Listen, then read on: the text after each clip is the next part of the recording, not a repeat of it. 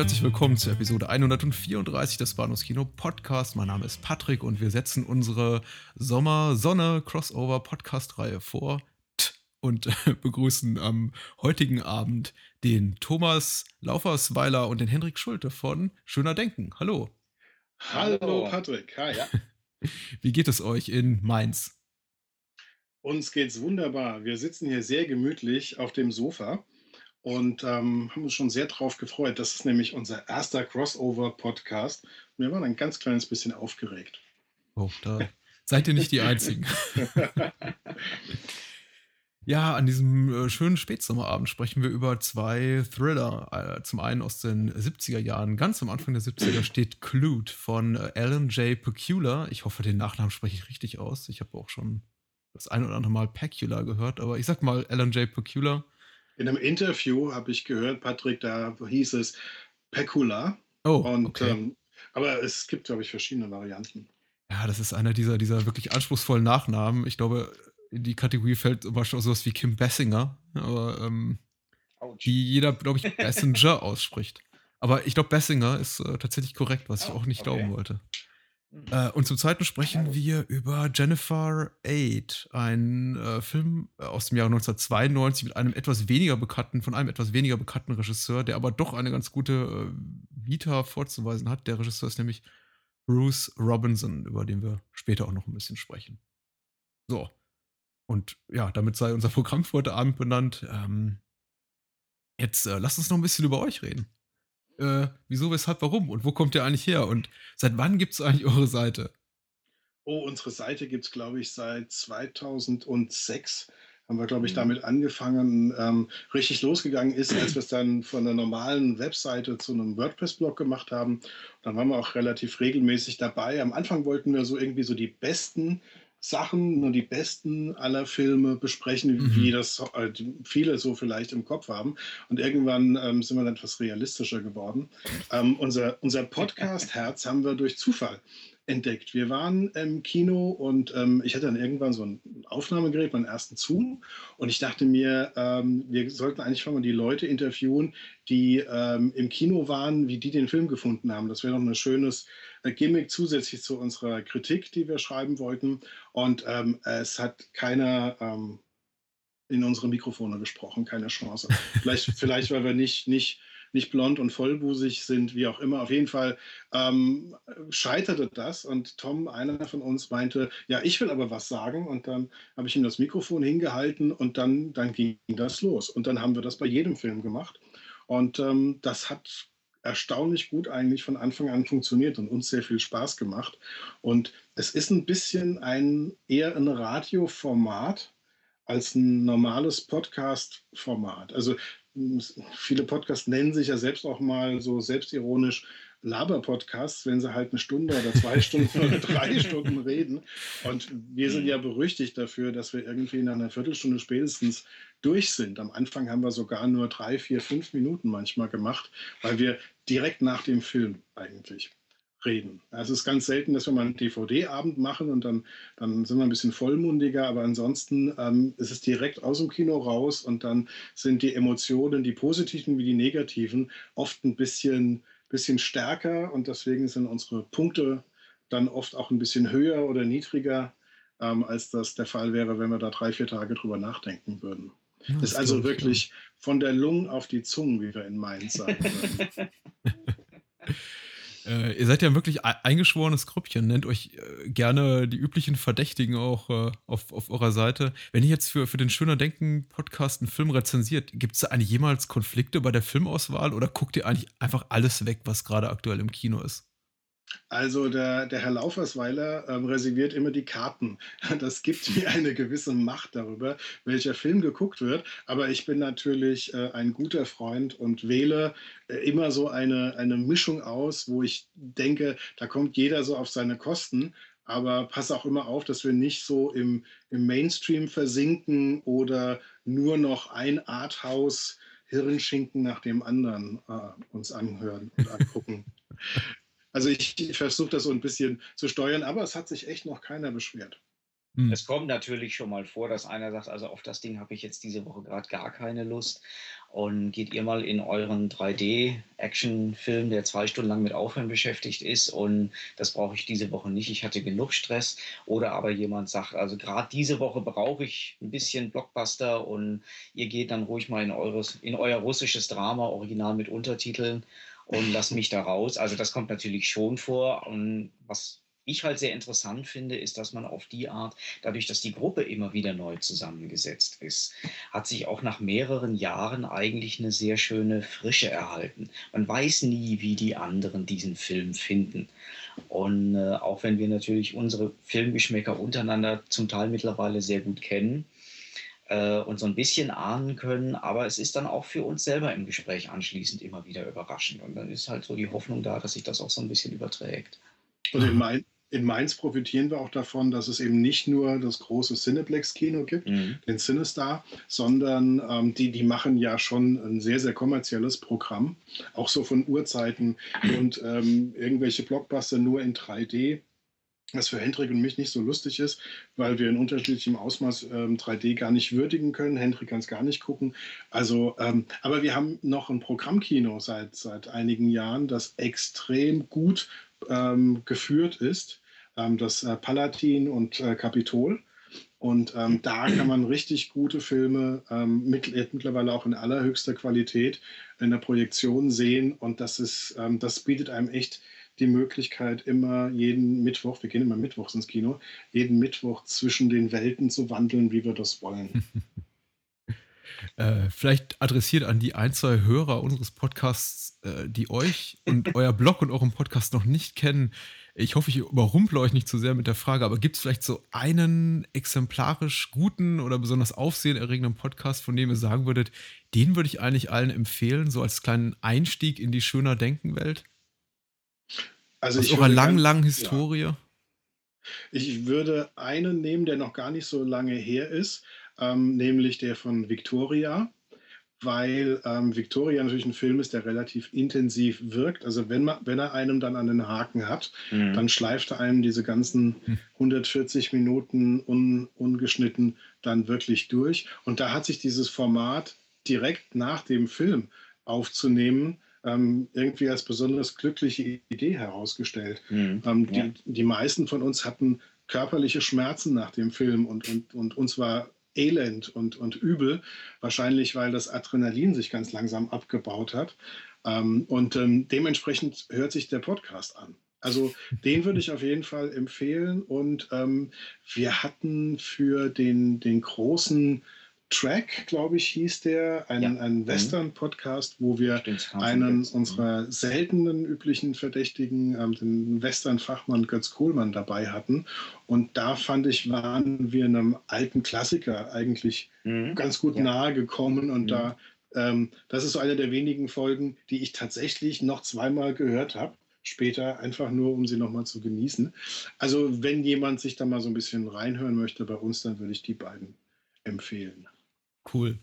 Dann äh, lass uns doch zum, naja, üblichen Programm klingt irgendwie so ab, abschätzig. Lass uns zum äh, Hauptprogramm so langsam überleiten und zwar indem wir über die äh, Filmerfahrung der letzten Woche sprechen. Ihr seid ja dem, dem, dem, dem aktuellen Kino sehr viel mehr verbunden, beziehungsweise einfach viel mehr auf dem Laufen, als ich es bin. Insofern würde ich euch da hauptsächlich das Wort überlassen und einfach mal fragen, was habt ihr denn so in den letzten Tagen oder Wochen gesehen, von dem ihr vielleicht kurz berichten möchtet? Ich kann ja mal einsteigen mit dem Film, den wir gestern gesehen haben, mhm. Southpaw, der Rechtsausleger mit Jay Gyllenhaal. Ähm, von ich dachte, das wäre der Untertitel vielleicht zu dem Film. so, wie, so wie damals äh, hier ähm, Over the Top Sylvester Stallones Muskelspiel oder sowas. Ja, das, das wäre tatsächlich gar kein so schlechter Untertitel. ähm, auf jeden Fall war das ein Film, wo ich persönlich mit großen Erwartungen reingegangen bin, weil Fukua als Regisseur kann ja schon was und Gyllenhaal, ähm, spätestens Night Stalker, mhm. ähm, gehe ich ja immer auf die Knie, wenn ich den Namen höre. Ähm, ich finde den sehr, sehr stark. Und, und ähm, da sind ja lauter, lauter gute Leute dabei. Ähm, und ähm, der Film an sich war dann aber, boah, der war kon super konventionell. Der mhm. hat, ähm, also wenn man irgendwie drei, vier, fünf Boxerfilme schon mal gesehen hat, dann, dann hat man den auch schon gesehen. Ähm, und dann weiß man so relativ auf die Minute genau, wann was passieren wird. Dann kommt noch ein bisschen mehr Familiengeschichte rein als sonst mhm. und eine starke Tochterfigur. Aber es ist, es ist ähm, irgendwie so ein bisschen Rocky ohne Stallone ähm, in, in besser. Ähm, aber, aber super konventionell. Ja. Und ähm, aber vielleicht äh, lasse ich mal den, den Hendrik auch noch ein bisschen seinen Eindruck schildern, weil Hendrik noch weniger ein Boxerfilm-Fan ist als ich. Ich habe ja insgesamt bei uns oft, ähm, auch bei aktuellen Filmen, die Rolle, dass ich die Klassiker, auf die man dann im Vergleich Bezug nimmt, äh, überhaupt nicht kenne. Und ich finde das wunderbar. Ähm, also zum Beispiel Rocky habe ich, glaube ich, vor zig Jahren mal gesehen und die Fortsetzung nie. Und so Over the Top habe ich überhaupt nie gesehen. Und ähm, das gibt mir die Möglichkeit, so einen Film wie jetzt gestern den Southpaw zu gucken, ohne Vergleich zu ziehen. Und deswegen hat ich, das haben wir auch gestern so ein bisschen drüber gesprochen, hatte ich einen ganz anderen Eindruck von dem Film. Und während dich zum Beispiel, glaube ich, ja gestört hat, dass er dir zu konventionell war und so die ein oder andere originelle Drehung deiner Ansicht nach gut vertragen hätte, hat mich das gar nicht gestört, weil ich mich so dieser behäbigen, aber mhm. vorhandenen Wucht dieser konventionellen Geschichte gern anvertraut habe und, und dann einfach genossen habe, dass der schauspielerisch und, und kameratechnisch ähm, sehr, sehr gut inszeniert war. Der hatte eine sehr gut platzierte Musik ähm, und der hatte sehr schöne Details. Der hatte auch relativ konventionell, aber äh, qualitativ durchaus nicht schlecht gemachte Dialoge. Ähm, er hat für mich wirklich in dem Genre, mit dem ich nicht vertraut bin, als Film, so wie er da steht, aus dem nicht sehr gut funktioniert. Deswegen fand ich ihn, glaube ich, sogar ein bisschen besser.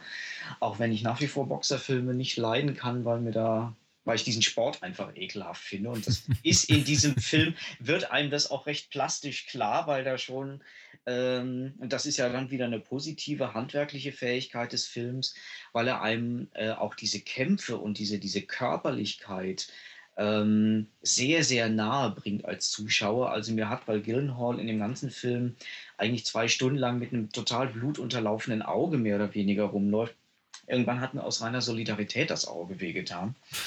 ähm.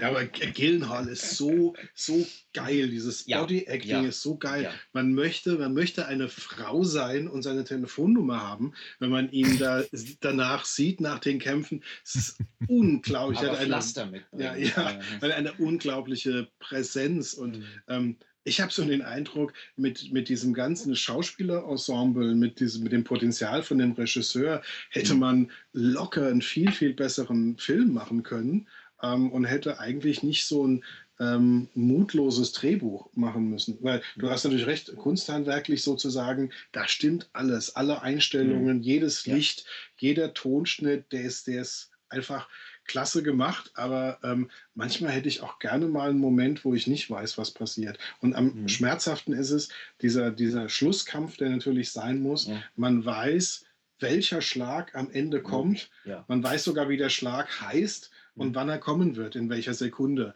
Und also das nimmt einen doch gelinde gesagt die Spannung raus. Ja, wobei wir haben auch äh, darüber geredet, dass wir an der Stelle halt vielleicht auch das Problem haben, auch ich, wie gesagt, ich oft diese ganzen Klassiker nicht so kenne, ähm, kein repräsentatives Publikum zu sein.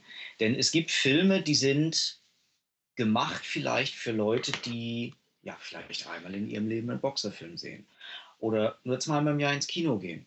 Und die haben natürlich völlig andere Guckerbiografien. Und das sind nicht die Leute, die erwarten, dass dieser Film jetzt bitte an den richtigen Stellen um Nuancen, anders ist als, um Nuancen anders ist als die 13 anderen Filme, die diese Leute kennen. Aber ist es vielleicht der Boxerfilm, wo man seine Frau mitnehmen kann? Okay, das haben wir, das haben wir gemerkt, weil wir hatten, äh, das, das ist so auch so ein bisschen, wir schneiden es natürlich nicht mit, aber wir haben natürlich immer so ein bisschen offenes Ohr, falls uns zufällig im Kinosaal ähm, so bestimmte Reaktionen um die Leute um uns herum auffallen. Und gestern war es zum Beispiel sehr witzig, ähm, wir hatten ein Ehepaar, ich weiß nicht, wie alt die waren, hinter uns sitzen. Und ähm, darüber reden wir dann im Podcast ausführlicher. Und es war sehr es war interessant, einfach zu beobachten, dass, der, dass dieser Boxerfilm, wo man ja vom Genre her sagen würde, das interessiert die Buben und die Mädels gehen mit, weil sie einen Cocktail ausgegeben kriegen oder sowas. Und dieses Ehepaar hatte genau die gegenteilige Meinung. Ihr hatte der Film gefallen, ihm nicht. Da kann man sich natürlich seine Gedanken darüber machen, warum war das jeweils so. Ne? Lustigerweise ist äh, mir das bei Still the Water genau umgekehrt passiert. Mhm. Da saßen wir in einem der kleinen Kinos in Palatin und haben mhm. diesen japanischen Film von Naomi Kawase gesehen, der mhm. total super anspruchsvoll ist. Mhm. Und ähm, da war auch vorne ein älteres Ehepaar und sie fragt ihn, ob es ihm gefallen hat. Und er so, nö, hat mir nicht gefallen. Und dann gab es so eine kleinere Ehekrise, dass ihm nur Filme, die er im Sinister sehen würde, gefallen würde. Und im Sinister würden grundsätzlich nie gute Filme laufen. Da dachte ich mir, meine Herren, die zwei haben auch ihre eigene Kinohölle aufgebaut. Ja, wollen wir das als Überleitung zu Still the Water Das ist wunderbar, ja. Das war sehr, sehr elegant gelöst. Ich kann sagen, wie du das wieder hinkriegst. Ja, sehr schön. Mhm. Ähm, ja, Still the Water war ein dringender Wunsch von Katharina, mit der wir auch immer wieder mal einen Podcast aufnehmen können. Es ist bei uns ähm, ja häufiger der Fall, dass die anspruchsvollen Filme dann äh, wir mit Frauen im Programmkino gucken und die Mainstream-Filme dann eher mit den Jungs als Bubenfilme im Cineplex. Katharina wollte den unbedingt sehen und ähm, der ist, der ist ein Frauenfilm. Und zwar im, im positiven Sinne. Er ist ähm, von einer Frau, ähm, eine Frau führt Regie, ähm, Naomi Kawase. Und ähm, es gibt eben im Mittelpunkt steht ähm, die Mutter, die ähm, tödlich erkrankt ist und bald sterben wird. Die Tochter, die Schwierigkeiten hat, damit zurechtzukommen und überhaupt auch Coming of Age und äh, ihr erster Freund. Und sie, mhm. sie hätte gerne Sex, der Freund nicht. Und ähm, das alles spielt auf einer Sturm, Taifun umtosten kleinen Insel vor Japan. Und ähm, die Frau findet Naturbilder, ruhige wie, wie nicht so ruhige Bilder vom Meer und auch Menschen, die, die äh, erst angezogen, dann am Ende nackt in diesem Meer schwimmen.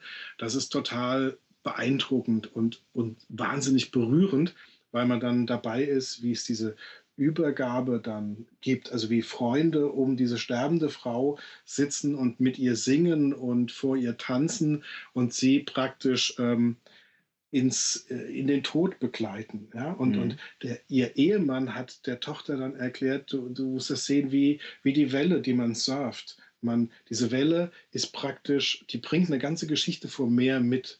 Und ähm, was wir dann, wenn wir sie absurfen, erleben, ist, dass wir praktisch ihr Sterben begleiten, während sie dann mhm. am Strand ausläuft. Und dann wird klar, dass, das, dass sie genau das machen. Ähm, die, die Frau hatte ihre ganze Geschichte schon und jetzt läuft ihre Lebenswelle sozusagen aus. Und ähm, der hat so, der hat so religiös berührende Momente, ohne irgendwie wirklich religiös zu sein. Also wenn, mhm. dann eher so shintoistisch, also dass man eben, dass die Ahnen und die Natur eine große Rolle spielen, sehr unaufdringlich, völlig ideologiefrei mhm. und ähm, sehr, sehr bewegend. Und oh, ich als Mann saß da natürlich am Anfang drin und dachte mir, boah, die könnten auch mal langsam über irgendwas reden, was, was irgendwie auf eine Handlung hinausläuft. Und es könnte auch mal was passieren. Und ähm, dann wird irgendwie ein toter Mann gefunden. Ich verstand gar nicht warum und so. Und dann, dann berappelt sich das irgendwann. Und, und so nach der Hälfte des Films dachte ich mir, ah, das macht alles total Sinn. Und ähm, beim letzten Drittel des Films war ich total ergriffen und da hatte mich der Film total am Haken gehabt. Mhm. Ähm, und ähm, der interessiert sich halt auch für, für, für Dinge, dieser Film, für den sich ein männlicher Regisseur wahrscheinlich ein Dreck interessieren würde. Ja, also auch eine Auseinandersetzung. Ähm, das wäre zu ausschweifend, aber da eben diese, dieser Junge, äh, mit dem, mit dem der Protagonistin gerne schlafen würde, der hat ein Problem mit Frauen, auch weil die Ehe seiner Eltern gescheitert ist. Sein Vater ist in Tokio geblieben und er lebt jetzt praktisch mit seiner Mutter im Exil auf dieser Insel. Und ähm, die, die Mutter, die ist vielleicht Anfang 40 und die hat natürlich jetzt weiter Affären. Deren Leben muss ja nicht vorbei sein. Damit kommt dieser Junge überhaupt nicht zurecht und ähm, gerät dann in Konflikt mit seiner, mit seiner eigenen Mutter und auch mit seiner Freundin. Und ähm, ich habe in dem ganzen Film Weiblichkeit und weibliche Sexualität immer ähm, als etwas sehr Naturnahes, etwas sehr Starkes, etwas sehr Positives und sehr Ursprüngliches ähm, empfunden und gezeigt bekommen. Das war richtig stark. Aber pff, wir saßen auch nur wieder mit sieben Leuten im Palatin. Äh, ich fürchte, ähm, so der ganz große Blockbuster-Erfolg wird das leider nicht werden, obwohl er es verdient hat. Und andere haben das ja auch schon erkannt. Also da ist ordentlich französisches Geld drin. Also das ist mhm. nicht irgendwie so eine Einzelkämpfernummer. Wir haben einen japanischen Film und aus Versehen kommt er ins Kino. Das ist echt schon, äh, da steckt schon die, die Strategie eines äh, europäischen ähm, Verleihers dahinter. Endlich mal. Ähm, aber der ist echt gut. Also wenn, wenn ihr noch die Gelegenheit habt, den irgendwie zu gucken, ähm, ja, der ist echt, auch, auch mich hat er berührt und ich habe bestimmt, war ich nicht ganz so heftig in dem Film drin wie, wie Katharina. Oh, mhm. das kann man ja im Podcast nochmal hören, wenn wir da Katharinas Reaktion auch hören möchten. ah, Werbung. ja, ja, ja, ja. Genau. Dafür seid ihr auch hier, also um ein bisschen Werbung zu machen. Ja, sehr schön. Ähm, Nein, sich selber auf die Schulter klopfen schadet ja nie. Ich finde, uh, Still the Water ist auf jeden Fall äh, notiert und was ich ja ganz interessant finde, jetzt waren so einige, einige Äußerungen quasi so neb nebenbei äh, in, in, Nebensätzen, die du, die aber immer wieder auftaten, aufkamen wie ja, äh, Männer- und Frauenfilme und äh, bestimmte Sachen sprechen eben Männer und Frauen häufiger an und als Mann erwartest du dann doch mal irgendwie mal sowas wie ein Plot, womit du ja implizierst mit so einer Äußerung, äh, Frauen ist das vielleicht weniger wichtig. Ähm, ich habe noch nie Film ehrlich gesagt auf die Art und Weise betrachtet. Also, dass man die so in so Schublädchen packen kann, so Männer-Frauen-Filme. Also es gibt immer auch Ausnahmen. Wir haben immer wieder auch mal Frauen dabei, die auch beim Mainstream-Kino einen Spaß mit mhm. uns haben und den Filmen. Aber ähm, so tendenziell merken wir schon, wenn es mal richtig ähm, emotionale Intelligenz und, und Intellekt mhm. fordert, dann ähm, finden wir dann doch mehr Frauen, die mit uns gehen. Ja. Also wir, wir sehen da ein Muster. Es gibt es zumindest die Tendenz, dass Männer sich leichter mal mit einem Raumschiff abspeisen lassen, ne? ja. es dann nicht so auf die emotionale Ebene ankommt. Ja, genau. das ist ja abs absolut recht. Männer, äh, Männer bedienen ja auch meist die, die übelsten Klischees. In, in, in, in, vollem Umfang. Allerdings diese, diese Plot-Sache, deswegen habe ich die auch nochmal explizit benannt, das war mir tatsächlich neu, weil Plot ist so eine Sache, die wenn ich so auf meine, meine persönliche All-Time-Favorites-Liste gucke, eigentlich auch gar nicht so wichtig. Da finden sich sehr, sehr viele Filme, von denen ich, glaube ich, ganz objektiv behaupten könnte, äh, Plot gibt es da so gut wie nicht. Und wenn es sowas wie Plot gibt, dann ist der eigentlich kaum nachvollziehbar. Vor allem, wenn ich zum Beispiel die ganze italienische Horror, also Giallo-Ecke der 70er Jahre gucke, da ist eigentlich nicht viel mit Plot, zumindest nicht, nicht, nichts mit Plots, die irgendwie nachvollziehbar sind. Da geht es eigentlich mehr um Farben, Formen, blutige Messer und äh, schreiende Frauen und viel Atmosphäre, wenig Handlung. Aber wenigstens Action. Ja. Ja, im weitesten Sinne. Also es stimmt schon, äh, Handlung ist nicht immer das Wichtigste an einem Film. Es gibt Filme, bei denen ist die Handlung tatsächlich ein Beiwerk. Es gibt Filme, bei denen ist der Ort im Grunde das, das Wichtigste. Es gibt wahrscheinlich meinst du das eher so. Es gibt, es gibt Filme, die sogar einfach in einem Genre mhm. und gar müssen, aber, aber eine, dadurch eine, eine entsprechende Atmosphäre haben. Vielleicht sind das so Filme, die du dann in deiner Liste hast, wenn ich das ja. jetzt so vermute, oder? Vermutlich, ja.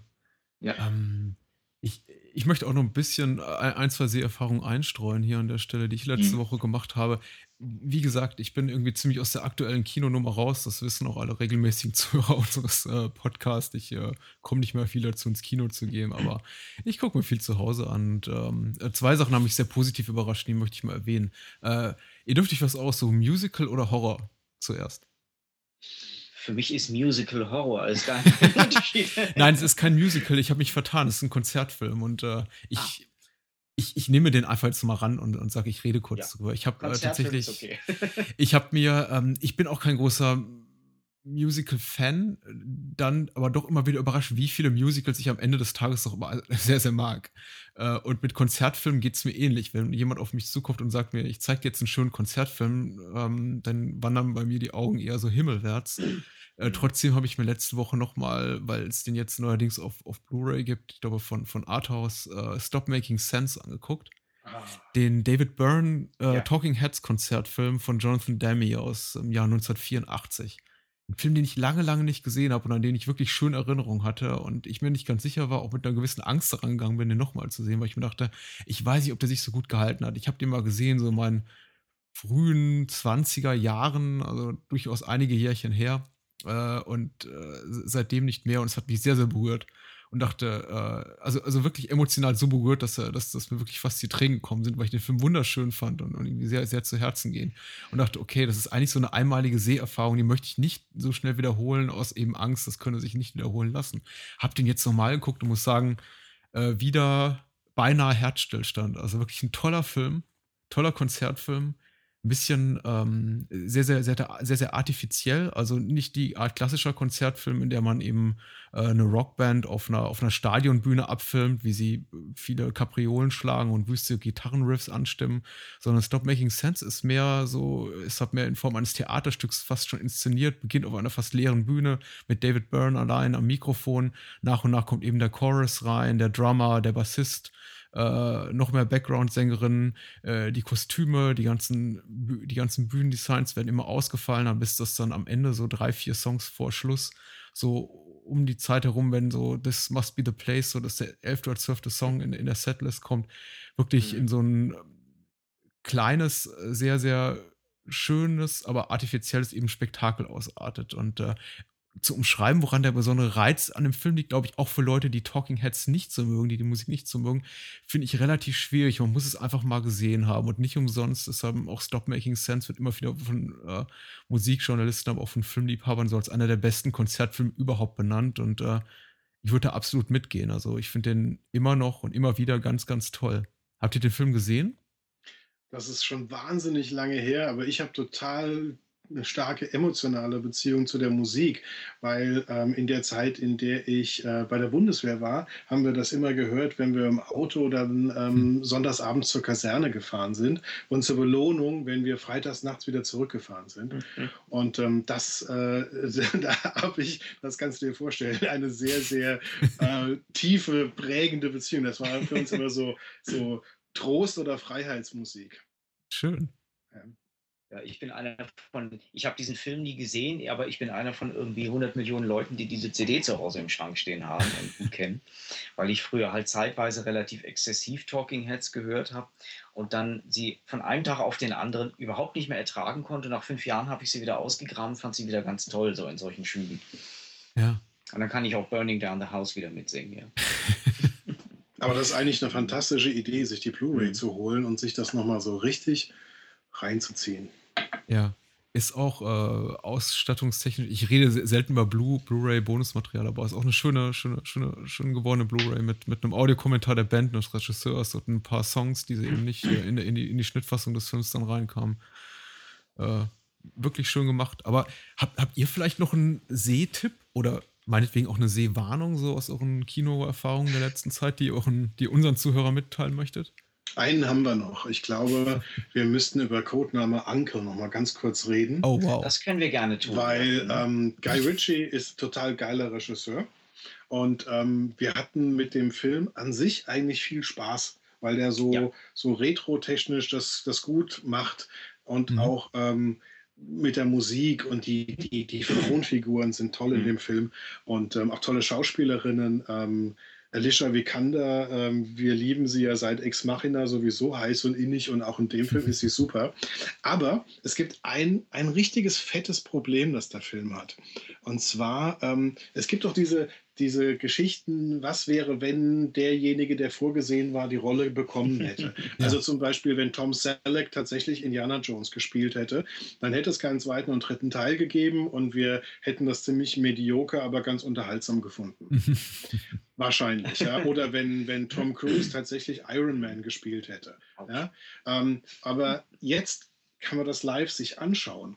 Ähm, bei Codename Uncle sind zwei völlig, also das Casting ist bei diesen beiden Hauptrollen völlig gescheitert. Es gibt gerüchteweise, gab es eine lange Liste von Top-Leuten, die diese mhm. Rollen hätten spielen sollen. Wir haben, also ich persönlich habe da auch eine Vorstellung, wer das hätte super machen können.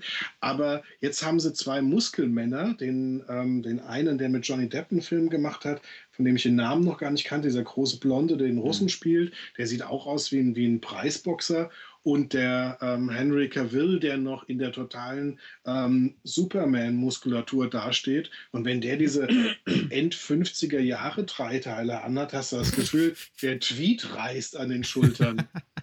Und ähm, die, die haben es nicht drauf. Also die haben es die haben's insofern nicht drauf, dass die Subtilität, die der mhm. Robert Vaughn früher da äh, augenzwinkernd drüber gebracht hat, das geht den beiden Muskelbubis total ab. Mhm. Ja? Und die werden dann von so Leuten wie Alicia Vikander so unglaublich lä lässig an die Wand gespielt in der gemeinsamen mhm. Szene. Das ist... Ähm, das ist schade. Und ähm, meine Lieblingsbesetzung, ich muss sie jetzt gleich auch sagen, natürlich, ja, wie ich mir den Film vorgestellt hätte, mit älteren Darstellern. Ja. Robert Vaughn war ja auch etwas älter, als er das gespielt hat.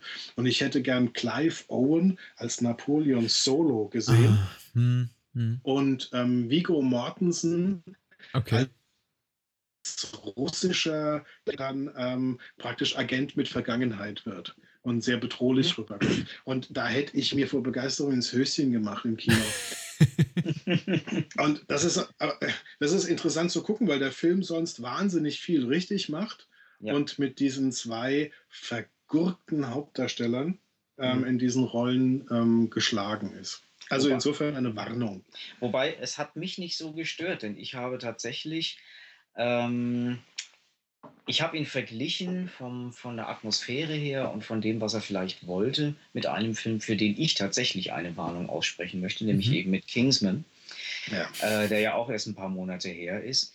Was äh, äh der Codename Uncle ähm, fand ich richtig gemacht hat, ist, er hat sich genau die richtige Portion und Dosierung Selbstironie getraut. Er hat sich dieses entspannte Schwelgen in diesen unglaublich detailverliebt arrangierten Requisiten der 60er Jahre die, äh, gegönnt. Also diese Turmfrisuren, diese riesigen Plastikklunker, äh, die da an den Ohren herumgetragen wurden. Also das Make-up der Frauen ist schon das großartig. Make-up. Und ähm, er hatte auch die richtige Art von Humor. Also mir, ich konnte ihn gutieren wie so ein schönen alten 60er Jahre James Bond Agentenfilm. Für mich hat er genau diese richtige Ausstrahlung gehabt, Schirmscham und Melode, hat einige herrliche Szenen drin.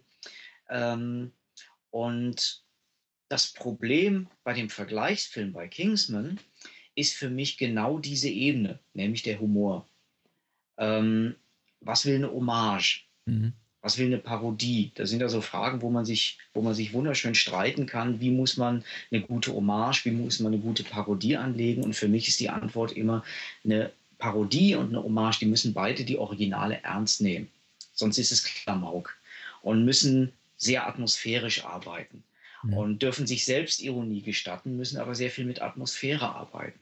Und bei Kingsman hatte ich das Problem, der hat für mich vorne und hinten nicht zusammengepasst der hatte keine Souveränität Gewaltdarstellung gegenüber. Der hatte keine Souveränität von Filmerotik gegenüber. Ich kann mich zum Beispiel an diese fürchterliche Schlussszene erinnern, da mit dieser, mit dieser schwedischen Monarchin da oder an diese grässliche zehnminütige Schlachtenszene in dieser Kirche. Und das, was ich an trockenem britischem Humor in diesem Film erwartet hatte aufgrund des Trailers, mhm. Ähm, das hat er selber in viertelstündlichen Abständen sehr, sehr gründlich wieder demontiert. Und am Schluss, Schluss blieb für mich dann in dem Film gar nichts übrig. Und deswegen hat für mich der Codename Uncle viel, viel besser funktioniert, weil er in sich ähm, diese Atmosphäre getragen hat, die er aufgebaut hat. Und er ist nicht ständig in sich selber zusammengebrochen. Ja, nur die und er hat einen wunderbaren Soundtrack, der das sehr, ja, das sehr, sehr schön getragen Jetzt hätte man nur noch die Kunst des Castings beherrschen müssen, ja. dann wäre alles gut gewesen.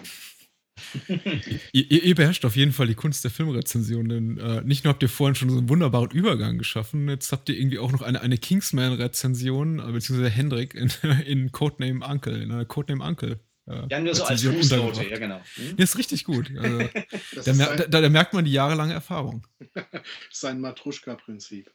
ja, genau. Film im Film. Ähm, ja, mir bleibt gar nicht mehr so viel zu sagen. Ich möchte vielleicht noch einen Film einschauen, bevor wir dann zum Hauptprogramm kommen. Und zwar habe ich äh, Rabbit äh, mit dem deutschen Untertitel gestraft oder, weiß nicht, verschönert, verziert. Äh, Der brüllende Tod. Das ist ein David Cronenberg-Film aus dem Jahr 1977, mhm. den ich, muss ich zu meiner Schande gestehen, obwohl ich wirklich eine Affinität habe für das Kino, äh, für diese Art von Kino und vor allem für einen Regisseur, David Cronenberg bisher nicht gesehen hatte. Das liegt vor allem auch an der Verfügbarkeit einfach des Films, der äh, die, die nicht gegeben war, zumindest nicht in einer, finde ich, adäquaten Form, in der ich den Film auch sehen will. Also irgendwie auf einem abgegriffenen Videoband oder einer, einer, einer zweitklassigen DVD vom Ramstisch wollte ich den Film dann doch nicht sehen. Jetzt kam der vor einiger Zeit als eben in, hochauf, in einem hochauflösenden Format äh, heraus mit, mit äh, ein paar, paar schönen Bonus-Features und äh, entsprechend habe ich mir die dann zugelegt und äh, bin sehr, sehr angetan. Also ich wusste nicht viel über den Film, außer dass es quasi eine Weiterentwicklung war von, von Shivers. Es geht wieder viel um Körperhorror, um Parasiten, die da irgendwie penisgleich aus, aus, aus menschlichen Körpern, die da herauswachsen, die typischen Cronenberg-Obsessionen, die er auch äh, immer schon pflegte, bis hin zu Filmen wie Videodrom oder Die Fliege äh, oder Existenz, auch unterschätzter David Cronenberg-Film, den ich sehr mag. Und äh, ja, es ist auf jeden Fall noch aus so einer Frühphase seines Werks, nämlich aus dem Jahr 1977, wo er sich noch ein bisschen übt am Spiel mit der Kamera oder mit Score und äh, auch bei der Schauspielerführung. Äh, der Film ist aber schon sehr, sehr gut und ich finde sowas wie ähm, einen Film wie Shivers, den ich auch sehr, sehr gerne mag, der glaube ich zwei Jahre zuvor rauskam, schon mal weiter überlegen. Im Grunde ist es eigentlich auch wieder nur eine, eine Idee, äh, da sind wir wieder beim Thema Plot, die er hier weiterspinnt, die er in vorherigen Filmen schon aufgegriffen hatte und die er auch in späteren Filmen wieder aufgreifen wird. Also inhaltlich ist da nicht viel Neues, aber technisch, inszenatorisch, von der Schauspielführung her, Drehbuch, ist das alles schon sehr, sehr nah am äh, äh, erstklassigen Cronenberg, der, den, der er, sagen wir mal, so drei, vier Jahre später werden sollte, spätestens mit Videodrome. Und äh, auch Marilyn Chambers, die ja damals so quasi als, als Stunt-Casting in der Hauptrolle äh, besetzt wurde, die ja äh, eine sehr profilierte Pornodarstellerin war, damals und auch danach noch immer war, viele Jahre lang, macht ihre Sache sehr, sehr gut, also überraschend gut. Ähm, das hat mich äh, jetzt nicht geschockt, denn ich kenne nicht ihr, ich kenne nicht ihr Schaffen in diesem anderen ähm, filmischen Genre. Dafür bin ich einfach ein paar Jahre zu jung. Die, die Blütezeit ihres, ihres, ihres Pornoschaffens habe ich nicht miterlebt. Aber äh, natürlich geht man so mit einer gewissen ja, ich möchte nicht negativ gefärbten Erwartungshaltung ran. Ich möchte einfach sagen, man, man, hat, man hat Vorurteile, ob man will oder nicht, wenn man dann liest, ja, eigentlich kommt ihr ja aus der, aus der Erwachsenenfilmindustrie und war, war davor Model und hat eigentlich äh, nie wirklich ernsthaft klassisches Schauspielhandwerk gelernt. Aber, ähm, und noch dazu hat sie die Hauptrolle quasi übernommen von Sissy Spacek, also oh. äh, die, äh, äh, äh, die Geschichte dahinter ist, Sissy Spacek sollte eigentlich zuerst eine Hauptrolle gecastet werden. Äh, die Produzenten des Films, also die Geldgeber, die kanadischen, meinten dann aber, äh, nein, ihr texanischer Akzent und überhaupt ihre, ihre Sommersprossen äh, äh, würden sich nicht gut auf, auf Celluloid machen.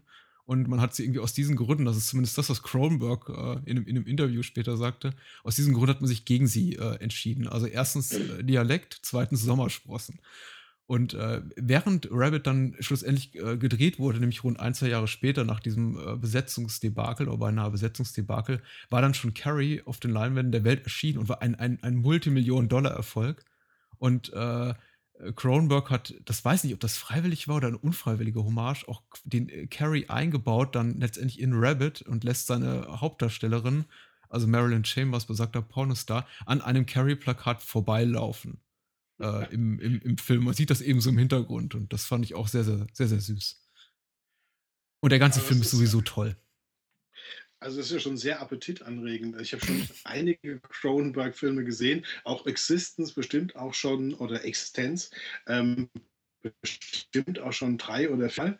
Ähm, aber davon hatte ich nichts gehört. Ähm, irgendwo auf Twitter habe ich gesehen, dass es auch einen tollen, tollen Film-Einstieg gäbe. Ich weiß nicht, ob du das selbst warst der den Filmeinstieg ähm, ähm, getwittert hatte. Ein Bild davon. Kann sein, ja. Ich glaube, das war ich. Auf jeden Fall. Ist aber auch völlig an mir ähm, vorher vorbeigegangen, der Film. Also in dem Tweet habe ich überhaupt zum ersten Mal den Filmtitel gesehen.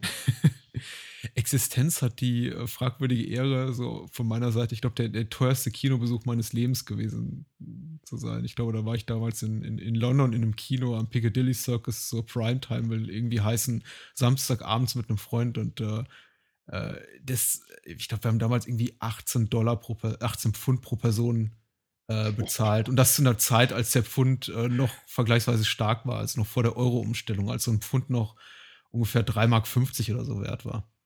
Also, äh, Gott, oh Gott, konnte war... wenigstens die Sitze mitnehmen. ja, wir haben es versucht, das ist, äh, aber diese verdammten Schrauben. Ja. Nun ja. Ähm, danke, danke für eure Eindrücke der letzten Woche. Ich glaube, ich habe viel nachzuholen. Insbesondere, ähm, ich, ich finde es toll, mal jemand sagen zu hören, Guy Ritchie finde ich richtig geil. Weil die, zu den meisten, ich glaube, bei den meisten Menschen löst Guy Ritchie irgendwie nur so eine, so eine, so eine mäßige Euphorie aus. Oder die meisten finden ihn sogar ziemlich doof oder denken nur daran, dass er der Ex-Ehemann von Madonna ist. Und äh, mal jemanden sagen zu hören, auch wenn ich die Meinung nicht unbedingt teile, Guy Ritchie ist eigentlich richtig geil, ähm, finde ich gut. Ja, ich glaube, der hat alle seine schlechten Filme in die Ehezeit mit äh, Madonna reingepackt und seit der Zeit ist er wieder frei und ey, der verliert sein Handwerk nicht mehr. Also allein diese Splitscreens, mit denen er da bei Codename Uncle spielt, mhm. das ist schon, das ist schon geiles Handwerk. Das kann man nicht übersehen. Ja, ich meine, er ist jemand, der sich halt, ähm, glaube ich, nicht zu viel vornimmt und dadurch gewinnt, weil er einfach ähm, entspannt ist und halt so ein bisschen Spieltrieb mitbringt. Das, das gefiel mir gerade auch in dem Codename Uncle oder damals auch in den, in den Holmes-Filmen, dass er immer wieder neue Wege findet, ähm, bestimmte Dinge zu verfilmen, weil nachdem man 200 Autoverfolgungsjagden gesehen hat, ist es ein bisschen schwierig, die 201. Autoverfolgungsjagd so zu drehen, dass noch irgendwie wieder ein neues Element reinkommt. Und der Guy mhm. Ritchie ist so jemand, der über Split, Splitscreen, über bestimmte Schnitte, über, über bestimmte einzelne Elemente immer wieder nochmal ein Element reinbringen kann, dass solche Sachen aufgefrischt werden. Aber er hat natürlich auch das Tony Scott-Problem. Ja? Fantastisches Handwerk, aber er hat nie eine Botschaft. Also er, er, geht nicht in den Film rein und muss jetzt irgendwas was Relevantes erzählen. Er hat keine gesellschaftliche Ebene, zumindest kann ich mich nicht daran erinnern. Ja? Also im mhm. Gegensatz zu Alan Peculiar, wenn wir jetzt noch eine Überleitung brauchen. Sehr, sehr, sehr, sehr gelungen.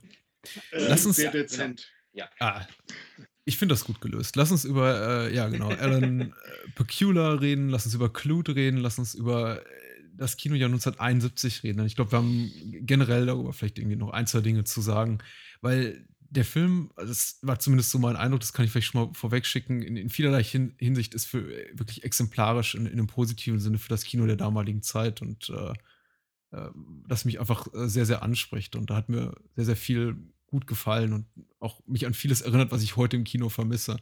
Ähm, aber dazu später mehr. Ich möchte irgendwie jetzt auch nicht äh, zu viel vorweg schicken. Wir steigen normalerweise ein mit einer kleinen UFDB-Inhaltsangabe und äh, so soll es auch heute Abend sein. Die ist relativ alt, findet sich hier bei ufdb.de, geschrieben von einem User namens Ashley Axt oder Ashley Axt. Ähm, so oder so ein Künstlername und die, die, Rezension ist bereits 13 Jahre alt. Und ähm, lautet folgendermaßen: Privatdetektiv John Clute ist auf der Suche nach, äh, nach seinem plötzlich verschwundenen Freund, dem Forschungsingenieur Tom Grunemann.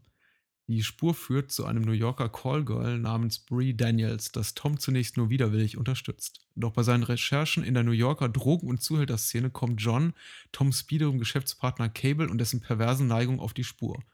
Und Cable hat sich bereits Brie als nächstes Mordopfer auserkoren. Ich wollte ich gerade sagen, gut, dass wir hier irgendwie keine Angst vor Spoilern haben bei diesem Podcast. Denn diese Inhaltsangabe verrät eigentlich die komplette Handlung des Films. Und das noch nicht mal so richtig zutreffend. Ich meine, die letzten zwei Sätze würde ich gar nicht so unterschreiben, weil ja. mit, mit, mit Aussuchen und so, ähm, ähm, diesen Masterplan gibt es ja dann gar nicht. Ja. Jetzt, wo wir schon sozusagen ganz, ganz hinter dem lauten Spoiler-Alarm sind. Mhm. Ja. ja. Das ist halt der Vorteil, wenn man nicht wie ihr über äh, ganz aktuelle Sachen redet, sondern wirklich über mehr oder weniger olle Kamellen. Das meine ich jetzt gar nicht mal so böse ist, dass man eigentlich sagen kann, ach komm, Spoiler draufgeschissen. Und wir, auch, auch heute äh, haben, wir, haben wir keine Angst davor, wir reden einfach über was wir wollen. Beziehungsweise haben es jetzt bereits getan, plotmäßig, wir haben ja alles verraten. Aber wie du richtig mhm. sagst, so ganz korrekt ist das nicht. Ja, und Clute gehört auch zu den Filmen, wo es eigentlich völlig wurscht ist, wie er ausgeht und wer der Mörder ist. Das ist mhm. wie bei den Romanen von Raymond Chandler. Man vergisst nach fünf oder acht Jahren wieder, ähm, wer eigentlich warum der Bösewicht war und kann es dann nochmal lesen oder kann es nochmal gucken. Und es ist für den Genuss des Films das ist total irrelevant. Man errät es ja auch, in, also ich kannte ihn mal wieder nicht. Er ist wieder so ein Klassiker, den ich noch nie gesehen hatte. Und äh, mir ähnlich, Henrik. Ich wusste, es, ich wusste es auch nach der Hälfte der Zeit, weil der Film es halt relativ unsubtil schon andeutet, wenn man ihn halbwegs wach guckt. Also insofern, es ist nicht das, wovon dieser Film abhängt in seiner Wirkung. Mhm. Äh, Thomas, du hattest den Film vorgeschlagen, beziehungsweise dir gewünscht. Auch ich bin äh, Clute äh, Neuling, will heißen, auch so ein Film, der ewig auf meiner imaginären Watchlist stand und den ich nie gesehen habe, jetzt zum ersten Mal gesehen habe, aber du kanntest ihn bereits und du hast ihn dir gewünscht. Und äh, ja. Wie, wie, sind so bis, deine bisherigen Berührungspunkte mit dem Film gewesen in deinem Leben? Einfach ich persönlicher hab, Liebling oder? Ich habe vor vielleicht 25 Jahren den im, im, Nachtprogramm von ARD oder ZDF oder irgendeinem dritten Programm gesehen. Ähm, ich weiß gar nicht, ob ich von Anfang an alles gesehen habe oder ob ich dann irgendwie später reingekommen bin und hat mich ähm, sehr, sehr von der Atmosphäre begeistert. Und mhm. ähm, dann hatte ich aber nie wieder Berührungspunkte damit. Und ähm, aber halt mit dem Schauspieler, ja, mit, mit Sutherland und Jane Fonda und so. Und irgendwann dachte ich mir, komm, den musst du dir nochmal anschauen und habe mir den dann auf DVD gekauft. Ich glaube, eine gescheite Blu-ray gibt es gar nicht. Mhm. Ähm, habe mir auf DVD gekauft und jetzt liegt er schon wieder eine einige Zeit bei mir rum und ich dachte, irgendwann musst du einen Grund finden, diesen Film zu gucken und, und, und nochmal zu entdecken, ist er so gut, wie du ihn in Erinnerung hast, weil das ist jetzt schon wirklich sehr lange her. Und ähm, als es dann darum ging, als du gefragt hast, welche Filme würdest du denn gerne gucken ähm, oder besprechen, dachte ich mir, hey, das ist doch die perfekte Gelegenheit. Ähm, jetzt kann ich dieses Wiedersehen nochmal ähm, haben und ich kann ihn nochmal auf den Prüfstand stellen. Und ja. Ähm, witzigerweise war das, ähm, ist es bei Jennifer Aid, über wir nachher noch sprechen werden, eigentlich genauso. Den hat mir mal jemand empfohlen. Ich habe ihn geguckt vor, boah, weiß ich, Ende der 90er und ähm, habe dann, als äh, vor ein paar Monaten bei uns die äh, letzte Videothek äh, im Viertel zugemacht hat, ähm, ein paar DVDs ähm, aus, dem, aus, dem, aus dem Rest sozusagen, aus der Restmasse gekauft. Und da war tatsächlich eine Videothekenversion von Jennifer 8 dabei mit der Standnummer 1830. Und ähm, auch da war ähm, meine Motivation, dem Film nochmal auf den Zahn fühlen, ähm, ist er so gut, wie man ihn in Erinnerung hat, oder ähm, habe ich ihn verklärt? Ja. Für Clut kann ich gleich sagen, ich habe ihn nicht verklärt. Die Atmosphäre war jetzt beim Wiedergucken genau die gleiche. Und ähm, heute verstehe ich vielleicht besser, was an dem Film alles sehr, sehr gut ist. Das habe ich vielleicht vor 25 Jahren gar nicht so gesehen. Aber die Wirkung war damals schon sehr stark, die Atmosphäre. Und die hat mich diesmal wieder in den gleichen Bann gezogen. Ja, ähm, äh, ich, ich, ich würde da, glaube ich, auch zum großen Teil mitgehen. Ich war auch sehr, sehr, sehr angetan, was äh, mir so als, glaube ich, die eine, eine prägende Seherfahrung oder in Erinnerung geblieben ist, ist, dass ich wirklich das Gefühl habe und deswegen auch noch vorhin mein Hinweis darauf, das hat mich irgendwie so an die, an die Kinozeit erinnert, die, die mir eigentlich sehr liegt und eine Art von Kino, die ich sehr mag, auch eine, aus einer Ära, die ich sehr gern mag, nämlich das Hollywood-Kino der späten 60er und 70er Jahre. Äh, es ist wirklich so eine was auch so die, die, Teilnehmer oder die Macher des Films hinter den und vor den Kulissen anbetrifft, quasi so, so ein bisschen so ein kleines kondensiertes Best-of an dem, was da in Hollywood gerade rumschwirrte mit Peculiar und dem Kameramann Gordon Willis, eben so eine Kamera und äh, hat, einen, hat einen tollen Score von Michael Small, auch so ein unterschätzter Komponist, aber auch vor der Kamera so viele Gesichter einfach, die ich unheimlich gerne sehe. Roy, Roy Scheider tritt ja, glaube ich, auch in so fast jedem äh, Verschwörungsthriller äh, der 70er Jahre auf und äh, natürlich äh, Sutherland und Jane Fonda, besonders letztere, überhaupt nicht zu verachten. Das ist schon, egal ob eben vor oder hinter den Kulissen, einfach ein wirklich makellos gemachter Film und ein sehr, sehr, ja, sehr, sehr 70er Film. Also äh, ein Film, den man eindeutig irgendwie sein, sein, sein, sein, dessen Look man irgendwie zeitlich sehr, sehr gut verorten kann. Und das hat mir sehr gut gefallen. Absolut. Ich habe gelesen, dass die Produzenten versucht haben, Peculiar und Jane Fonda aus dem Film rauszudrängen, mhm. weil sie geglaubt haben, dass es mit anderen erfolgreicher wird. Das finde ich ja auch eine absurde Geschichte, wenn man schon so einen Regisseur wie Peculiar da am Start hat. Ja? Und äh, Jane Fonda hat dafür ja den, den Oscar bekommen. Ja? Also da hat ja dann alles geklappt. Aber du hast recht, die, die sind wirklich vor und hinter der Kamera, sind das alles große Könner. Der Gordon Willis hat äh, ähm, glaube ich, erst 2009 seinen Oscar bekommen, aber der hat den Paten 1 bis 3 gemacht, habe ich gelesen. Und was hat er noch gemacht?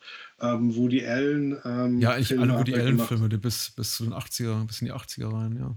Ja, und ich finde, dass man auch äh, total sieht, ähm, was der da für eine Handschrift hat. Also ich weiß nicht, ob wir gleich schon in, in Szenen einsteigen wollen, aber die Anfangsszene, wo ja. ähm, die Familie mhm. von, von dem später Vermissten ähm, da offensichtlich so eine Einladung hat und ähm, alle da sitzen und essen und diese Kamera so intim wird, die mhm. so nah an die Menschen rangeht und ähm, äh, ich bin mir nicht ganz sicher, ob das Tonband so eingeblendet wird am Anfang schon, als ob schon dieses Gespräch mitgeschnitten werden würde. Aber auf jeden Fall ist die, die Kameraführung schon so nah dran, dass, dass man ähm, so einen Sog in, in diese erste mhm. Tischszene rein hat. Und dann merkst du sofort, wow, was ein, was ein Meister. Ja, der weiß ganz genau, was er da tut. Und aufgefallen ist es mir auch, ähm, wenn die Stadt New York später inszeniert wird, dass mhm. er immer so Winkel findet, ähm, wo die, die Stadt fühlbar wird. Einmal ist der Geschäftsmann, der aus dem Hochhaus runterguckt,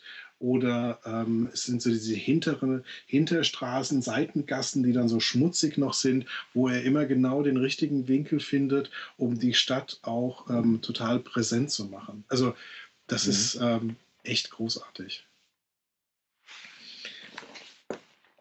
Mir hat ja in dem Film äh, jetzt weniger gefallen, wenn, wenn die Stadt gezeigt wurde, sondern was ich da besonders interessant fand, das war die Inszenierung der Orte, also zum Beispiel mhm. die Wohnung des Callgirls. Mhm, mhm. Und wie damit gespielt wurde, A, aus, aus welcher Perspektive beobachtet die Kamera gerade. Und du merkst an manchen Stellen im Film, das ist jetzt gerade ein fremder Beobachter. Das ist keine abstrakte Kamera, du guckst jetzt gerade durch irgendjemandes Augen. Und dann auch gezeigt wird, wie diese Frau an einem Ort ist, wo sie offensichtlich glaubt, sicher zu sein, wo man also allein schon durch den Akt, dadurch, dass man zum Beobachter gemacht wird, selbst einbricht dort. Da wird so eine Intimität hergestellt, wie dann auch der Zerfall dieses Ortes dargestellt wird. Also das mhm. fand ich halt schön. Ähm, weil es gibt so viele äh, Filme, die, die kein Gefühl dafür haben, die lassen ihre Schauspieler vor irgendwelchen Hintergründen abspielen, aber sie verorten sie nicht wirklich. Sie schaffen keine Atmosphäre und das kriegt der Film sehr, mhm. sehr gut hin. Ähm, und das ist auch so was, was ich, sofern ich eben da äh, halbwegs repräsentative Guckeindrücke habe, so auch mit Filmen aus den 70ern sehr, äh, sehr intensiv verbinde, dass da irgendwie das als, als Qualitätsmerkmal und auch als Qualitätsanspruch ähm, sehr präsent war, ob das, ob das diese ruhigen Momente in dieser Wohnung sind, kontrastiert dann zu diesen, mhm. zu diesen völlig losgelösten Spät-Hippie-Partys, ähm, die dann zwischendrin gezeigt werden, mit Sutherland als Ruhepol dazwischen, der so völlig deplatziert da, in, da im Hintergrund steht und einfach nur sehr präsent ist, indem er da steht und guckt.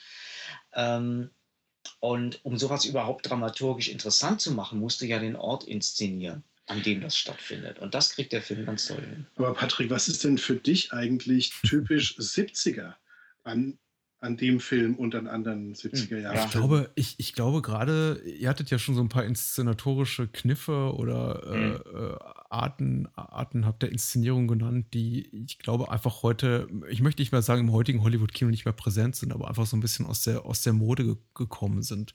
Und das sind eben gerade so, ist gerade so dieser, dieser Blick für, für Details, auch mal der Mut zu, zu längeren äh, statischen Augenblicken, zu langsamen Dollyfahrten, ebenso auf, auf kleine Details hinzu, mhm. wie zum Beispiel irgendwie dieses, dieses Tonband.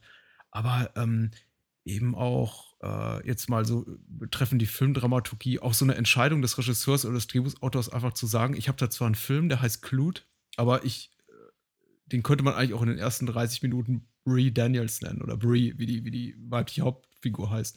Weil eigentlich mit dem Titelprotagonisten beschäftigt sich der Film gerade gar nicht.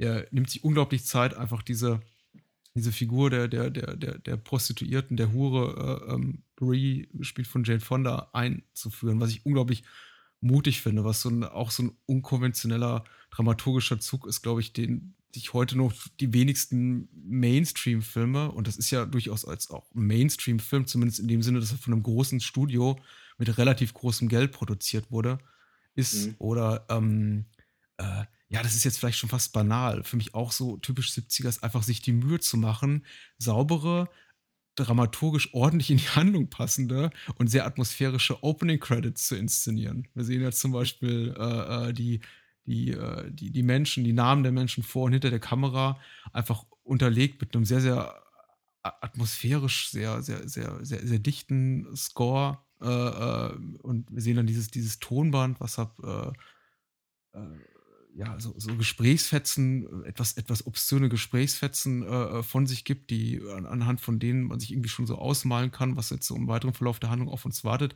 Ich finde einfach, sich die Mühe zu machen, und äh, äh, das so sauber, sorgfältig und atmosphärisch dicht zu inszenieren und auch an einem sehr, sehr geschickten äh, Punkt zu platzieren, nämlich nach diesem sehr, sehr langen, äh, nach dieser sehr, sehr langen statischen Einstellung mit, mit, mit, ähm, mit, der, mit der Frau von, na, wie heißt er? Äh, äh, Grunemann und, und, und, ja, der, ja. der, und der mhm. Donald Sutherland-Figur an, an, an dem Tisch und der Befragung mit, von dem, mit dem Polizisten. Das finde ich einfach sehr, ähm, mutig, unkonventionell aus, aus, aus heutiger ähm, Sichtweise, wo man ja doch eher gewohnt ist, dass man äh, Handlungen äh, sehr schnell lostritt und äh, sehr schnell versucht zum Punkt zu kommen oder Figuren auf eine klassische Art und Weise zu etablieren in Form von, was weiß ich, expositorischen äh, äh, Handlungen, äh, äh Dialogszenen, wo sich die Figuren quasi so erzählen, wo sie herkommen und was sie da machen und wer sie sind. Also der Film lässt sich unglaublich viel Zeit äh, Figuren sauber und sorgfältig äh, äh, einzuführen. Und ähm, exemplarisch dafür finde ich eben auch die, die, die Art und Weise, wie uns die, die, die Figur der, der Brie so, so vorgestellt wird, die eben nicht einfach nur ist die, die, die Hure mit Herz, die wir aus, aus 1001 Hollywood-Filmen kennen, sondern tatsächlich wirklich eine schwierige, sehr, sehr kratzbürstige, taffe Persönlichkeit, die eigentlich so gar nicht äh, äh, gängige Hollywood-Film-Klischees erfüllt, sondern tatsächlich sagt, nee, eigentlich, ich, ich mag das, was ich tue. Ich habe da schon so Probleme mit, weil das, was ich tue, ich weiß davon, dass es äh, moralisch, äh, gesellschaftlich geächtet wird, aber es gibt mir auch ein gutes Gefühl. Das ist quasi für mich so ein, so ein gewisser Teil meiner, meiner Selbstfindung, Selbstbestimmung und meines Selbstbewusstseins. Und ähm, all dies, also die Figurenzeichnungen und äh, inszenatorische Mittel, finde ich heute in den, in den wenigsten, sagen wir mal, zeitgenössischen Thrillern so noch wieder.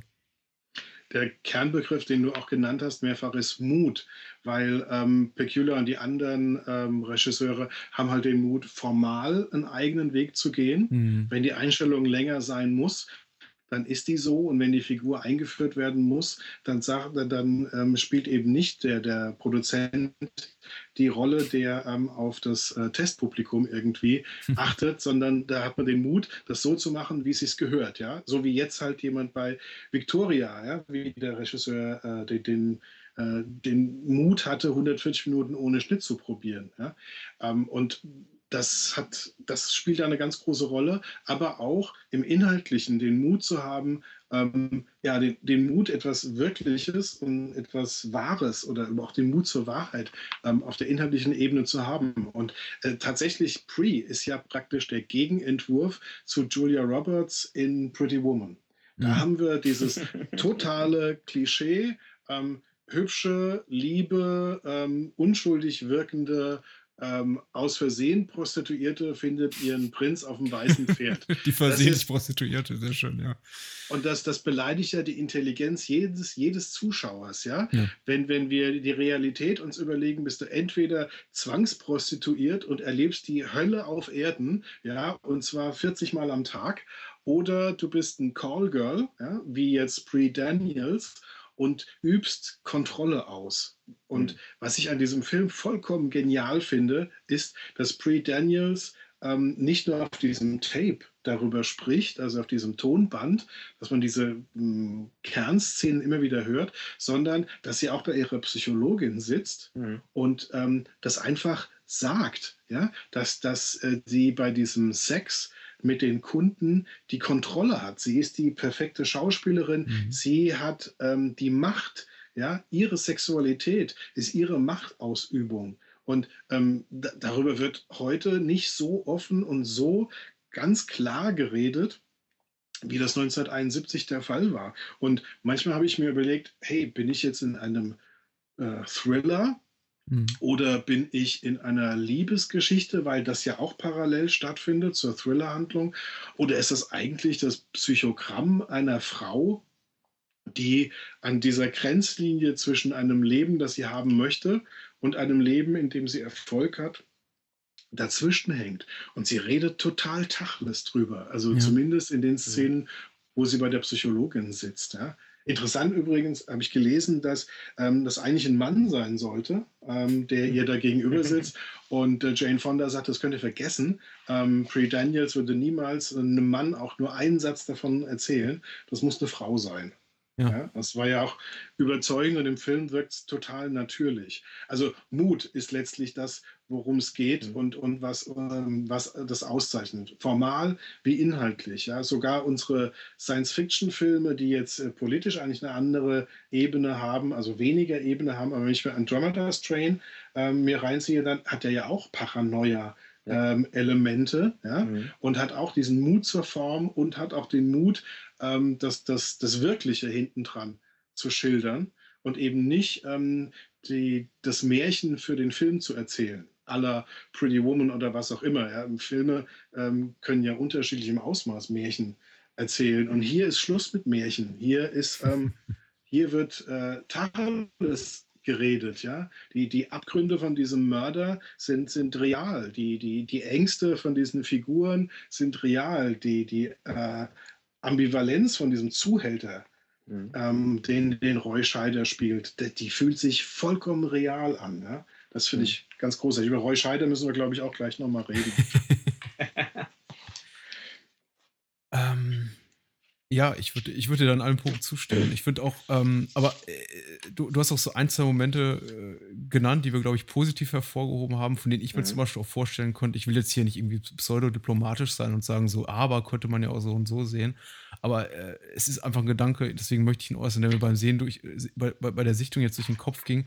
Es, es, es gibt eben auch so, so Punkte, von denen ich mir sehr gut vorstellen könnte, dass gerade das heutigen, also modernen Zuschauern, vielleicht Zuschauern auch schon damals irgendwie so ein bisschen sauer aufstößt, weil der Film ist, ähm, ist sehr sorgfältig inszeniert, aber er wirkt auch, finde ich, sehr artifiziell. Er ist irgendwie sehr, sehr rau und ungehobelt und sehr ehrlich in seiner Figurenzeichnung. Auch die sind auch teilweise grenzwertig unsympathisch eher die Figuren, werden auch niemals irgendwie so als, als, als wirklich nette Menschen im klassischen Sinne dargestellt. Ähm, aber so, so, so schroff und, und ungeschliffen der Film in seiner Figurenzeichnung ist so, so, äh, so artifiziell ist er in seiner, finde ich, Plotkonstruktion, in seiner Art der Inszenierung. Und seins ist wirklich jetzt nur für mich das exemplarisch dafür, eben so sinnbildlich dafür, diese, diese Szene mit der Psychologin eben. Die, da ist eben dieser expositorische Dialog, äh, eigentlich nur dafür da sind, äh, die, die, die Figur uns näher zu bringen und was sie antreibt und wie sie ist. Es wird irgendwie dadurch für mich wieder äh, quasi ausgeglichen oder äh, etwas Schönes daraus, weil eben das, was sie sagt in diesen Therapiestunden, etwas so ist, was ich jetzt nicht so erwartet habe. Ich dachte, äh, äh, klischeehafter wäre gewesen und negativ in dem Sinne auch äh, gewesen, hätte, hätte sie da gesetzt, hätte gesagt, ja, ich bin doch hier nur das arme kleine Frauchen, das gerettet werden will. Wann kommt endlich mein, mein Prinz äh, mutmaßlich in der, in der personifiziert durch äh, Donald Sutherland vorbeigeritten und befreit mich aus, mein, aus meinem Höllenloch der Prostitution. Also es hat mich das irgendwie vergessen lassen, dass es alles sehr, sehr, sehr, sehr überholt künstlich ist. Auch diese, diese Szene, wo eben die Figuren am Anfang des Tisches da, am Anfang des Films zusammen da am Tisch sitzen und dieses, mhm. diese Befragung durchleben. Ähm, aber es ist, es ist, es ist auch ungewohnt und äh, das, äh, wir, da, da muss man sich auch schon drauf einlassen. Also ich glaube, es ist kein leicht zugänglicher Film, möchte ich damit nur sagen. Ich glaube, es ist ein bisschen wie in der Musik. Also, das ist kein Wall of Sound, wo alles abgemischt und perfekt arrangiert ist, sondern du, du hörst die einzelnen Instrumente und vielleicht auch die raue Stimme. Und, ähm, und so wie das bei der Musik oft extrem erfrischend ist, wenn was nicht zu Ende arrangiert ist, nicht zu Tode arrangiert ist, so ist das hier eigentlich auch. Äh, Pecula schleift da nicht, mhm. nicht alle Ecken ab. Im Gegenteil. Nee, es setzt auch andere Schwerpunkte. Also ich meine, du hast zum Beispiel, äh, da, wir haben uns darüber unterhalten, warum der Film denn dann eigentlich Clut heißt. Da hat's, das kannst du vielleicht gleich auch noch sagen, äh, einen sehr schönen Gedanken.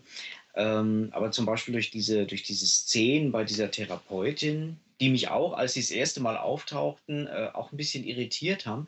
Aber wenn du schon den Vergleich zur Musik ziehst, dann, dann hat es für mich so das, ähm, es führt ein zweites Motiv ein. Es setzt einen zweiten Betrachtungsschwerpunkt, der immer wieder aufgegriffen wird. Und dadurch, dass er parallel mit dem anderen mitläuft und immer wieder Kontakt damit findet, mhm. ähm, macht er aus dem Film nicht was anderes, aber er fügt eine Ebene hinzu.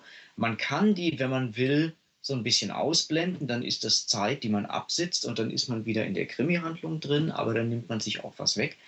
Aber wenn man, wenn man sich diesen Schlenker mitzumachen traut, dass diese Figur tiefer wird und dass man ähm, bereit ist, quasi die Frau als Hauptfigur, auch wenn der Film nicht nach ihr benannt ist, zu akzeptieren, mhm.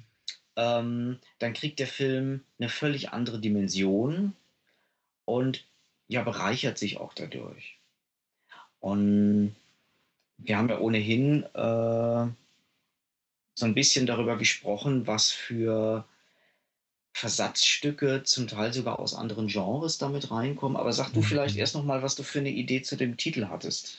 Ja, also ähm, ich glaube, dass er. Clute heißt. Also Pre wäre zu naheliegend und dann könnte man ihn noch The Tapes oder The Tape nennen. Das hätte ich noch sehr passend gefunden, weil die, dieses Tonband ja absolut der, der eigentliche Star des Films ist mhm. ähm, und immer wieder schön ähm, eingesetzt wird. Und die Schlussszene dann, als nochmal ein bestimmtes mhm. Band abgespielt wird, ja auch extrem beeindruckend ist. Also sprich, als man nochmal einen Mord auf Band hört. Wir können ja spoilern.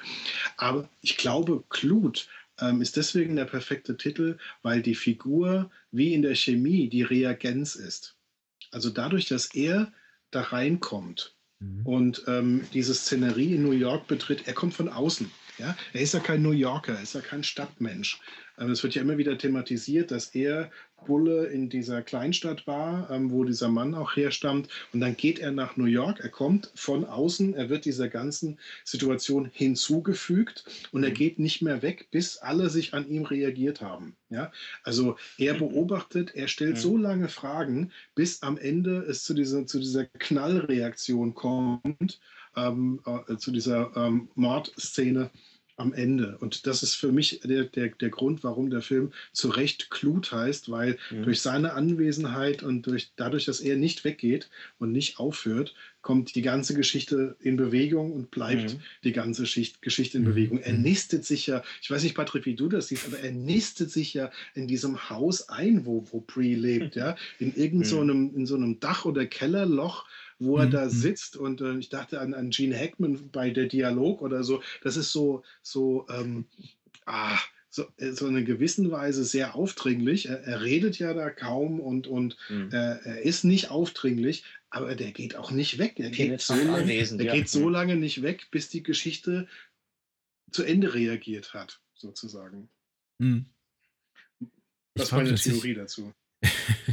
ich finde das sehr gut. Du hast es äh, ich glaube, das ist sehr, sehr, sehr gut umschrieben. Ich musste, glaube ich, nur mal drüber schlafen, ob ich weiß, ob ich da irgendwie, ob ich da komplett mitgehe. Aber es klingt für mich auf jeden Fall logisch nachvollziehbar. Und du hast natürlich recht, er nistet sich irgendwie gegen alle Widerstände überall ein und äh, er scheint auch immer im Hintergrund äh, präsent zu sein, oft auch gegen alle Logik. Teilweise fragt man sich auch, wie kann er jetzt eigentlich auf der anderen Straßenseite da stehen und zum Beispiel äh, Brie beobachten bei ihrem Hausbesuch dieses, dieses älteren, glaube ich, bärtigen jüdischen Geschäftsmanns. Äh, äh, äh, und äh, es macht was den Eindruck, als könne er den Dialog, den die beiden haben, belauschen. Aber kann das ja technisch nicht möglich sein, weil ähm, mhm. wir sehen, habt das ähm, Geplänkel zwischen den beiden und sie erzählt diese, diese, diese, diese Fantasie, äh, erotische, romantische Fantasie aus, aus, ich glaube, von, von der Côte d'Azur, wo sie halt Mhm. vorgibt, gewesen zu sein. Und äh, erleben diese relativ lange Dialogszene und dann schneiden wir zurück auf, auf, auf äh, Clute, der sie beobachtet und der Film suggeriert quasi, dass äh, er, Clute, der, der ja, Privatdetektiv, das alles mithören konnte, was natürlich reell, reell nicht sein kann. Insofern hast du schon recht, das ist, ähm, er ist eben immer dabei und äh, ja, omni, irgendwie omnipräsenter Teil irgendwie dieses, dieses Handlungsmix des Gewebes, wie auch immer, ja. Äh, wie gesagt, ich glaube, ich muss mal drüber nachdenken. Das äh, ist also ein guter Ansatz. Wir haben auch noch eine Frage an dich. Wir haben oh. nämlich oh. ähm, die, ähm, den Eindruck gewonnen, also Hendrik und ich, dass, die, ähm, dass noch zwei Genres praktisch noch in diesem ja. Thriller noch mit drinstecken. Das eine ist der, der Liebesfilm, ja. wo wir eine Szene gleich noch reden. Und wir haben das Gefühl gehabt, da, ist, da steckt ein Horrorfilm drin. Also im Sinne von, von Horror wie ähm, Rosemary's Baby oder der erste mhm. Omen-Film, ja. Also auch ja äh, mhm. 70er Jahre. Ähm, hast, du, hast du auch so, so, so Déjà-vus Richtung Horrorfilm gehabt? Ich meine, der Liebesfilm ist, ist unübersehbar an einer Stelle, aber ähm, wie siehst du das mit dem Horrorfilm? Also ich hatte äh, gerade ich weiß nicht, ob es jetzt ein Kinderchor war oder eine, eine, eine, Frauenstimme, die da immer auch, auch auf der, auf der Soundtrack-Spur so gesungen hat, in diesen atmosphärisch äh, mhm. geladenen Spannungssequenzen. Aber das ja. hat mich doch auch sehr erinnert an, an italienische Filmemacher, eben aus dem, ich habe es vorhin schon mal erwähnt, so ein Lieblings-Subgenre für mich des Horrorfilms ist halt der, der, der, der Giallo, also der, der italienische Thriller- und Horrorfilm von ja. Menschen mhm. wie halt äh, Sergio Martino und Dario Argento und Mario Bava. Und das hat mich sehr, sehr erinnert an, an, an deren Filme, da die musikalische Untermalung. Äh, absolut, also, oder eben auch an, an so, an, an äh, Exemplare, also Vertreter des Gothic Horrors und äh, ja, genau. Haunted, Haunted House Movies. Also daran hat es mich irgendwie so ein bisschen erinnert. Ich sehe da definitiv Elemente des Horrorfilms drin. Ehrlich gesagt, ich sehe da mehr in dem Film mehr Elemente des Horrorfilms und mehr Elemente des, des, des Liebesfilms oder des klassischen äh, Dramas als des, des Psychothrillers. Ich meine, auch wenn ich den Film vorhin so zu Beginn des Podcasts, glaube ich, als solchen angekündigt habe, jetzt nochmal auf den Film zurückgeblickt, der, ähm, der Plot des Films ist nicht besonders bahnbrechend, ist nicht besonders innovativ, ist auch, äh, wie mhm. du, Hendrik, vorhin schon sagtest, sehr sehr transparent. Es wird eigentlich schon relativ früh in der Handlung ähm, fast eindeutig oder mehr als zweideutig angedeutet, wer denn der, der, der Bösewicht ist. Und äh, ich glaube, äh, auch Pecula und sein, sein äh, Drehbuchautor sind relativ wenig daran äh, interessiert, irgendwie sowas wie, wie ja, groß, groß Suspense da aufzubauen. Also für mich ist das äh, wirklich mehr, wenn ich den Film charakterisieren müsste, wirklich ein, mehr, mehr ein Psychodrama mit, mit, mit Elementen des Horrorfilms. Die Suspense kommt auch eigentlich daher, dass man immer wieder diesen Blick hat, wo man glaubt, das ist der Blick des Mörders, ja. der auch Pre ähm, ja. ähm, ähm, da verfolgt und man, man fühlt so eine ständige Gefahr. Und ich fand, dass der mit den Mitteln des Horrorfilms gezeigt wird. Also ja. dieser, dieser unsichtbare Mörder, von dem man so in der ersten Hälfte des Films ja nicht weiß, wer es ist und später dann eine Ahnung hat, ähm, der kommt einem eigentlich rüber wie, wie ein Dämon. Der, der Pre verfolgt ähm, und die anderen und nicht wie ähm, ein, ein Mörder. Später ist er dann tatsächlich ein Mörder mit, mit, einem, mit einem nachvollziehbaren Motiv, da wo auch nochmal Tacheles geredet wird. Aber diese ganze Darstellung, ähm, dieses, dieses äh, wenige Licht, also ja. diese Elemente des Noir-Films, ja. Die sind natürlich auch Elemente des Horrorfilms. Also dunkel, ähm, dann ähm, durch. Dieses durch, verwinkelte, verkommene Haus insgesamt. Mm, ja. Genau, genau. Ähm, auch diese ähm, äh, dass er durch, durch Gitter durchguckt und das Gitter noch unscharf zu sehen ist oder durch mehrere Fensterscheiben ja. durchguckt. Oder dass dann die Kamera äh, mit seinem Blick runter in die Ecke vom Fenster geht und man merkt, oh, der will jetzt nicht gesehen werden. Und ähm, ist dann so eine, und man spürt diese tödliche Bedrohung, dass, dass noch in der gleichen Nacht Pre vielleicht von ihm umgebracht wird. Aber es wirkt eigentlich von den, von den Mitteln, mit denen es erzählt wird, wie ein, wie ein Dämon, den man nicht los wird. Also weniger als ein Mörder-Voyeur, sondern ähm, eigentlich wie ein Dämon. Und die Musik ist, da hast du völlig recht, das ist ganz, ganz klar Horrorfilmmusik, was der ähm, Small ja. da macht. Und ähm, ich glaube, ich hätte es gerne als Klingelton. Traust du dich da noch ranzugehen? Also das, das ähm, je länger, je länger wir den Film geguckt haben, desto stärker ist uns das ähm, aufgefallen. Und ich finde das total souverän von, von äh, Pecula, dass er diese Elemente mhm. alle da so rein nimmt, wie er es braucht, um, um diesen Film zu dem zu machen, was er dann mhm. ähm, geworden ist. Ja. ja.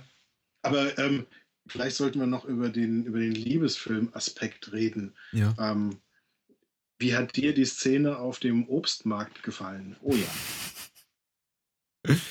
ähm, mein, mein, mein Bauchgefühl war, na endlich. Ich habe, ähm, weil das, das, das für mich so die, das erste Mal äh, für mich das repräsentiert hat, was ich unter, ähm, sagen wir mal, wo ich irgendwie so was wie, wie eine echte Romanze zwischen den beiden wirklich auf, auf Film repräsentiert sehe. Bis dahin war das alles relativ kalt und zurückhaltend und äh, man war sich irgendwie nicht so ganz sicher, wo liegen die Motivationen der Figuren.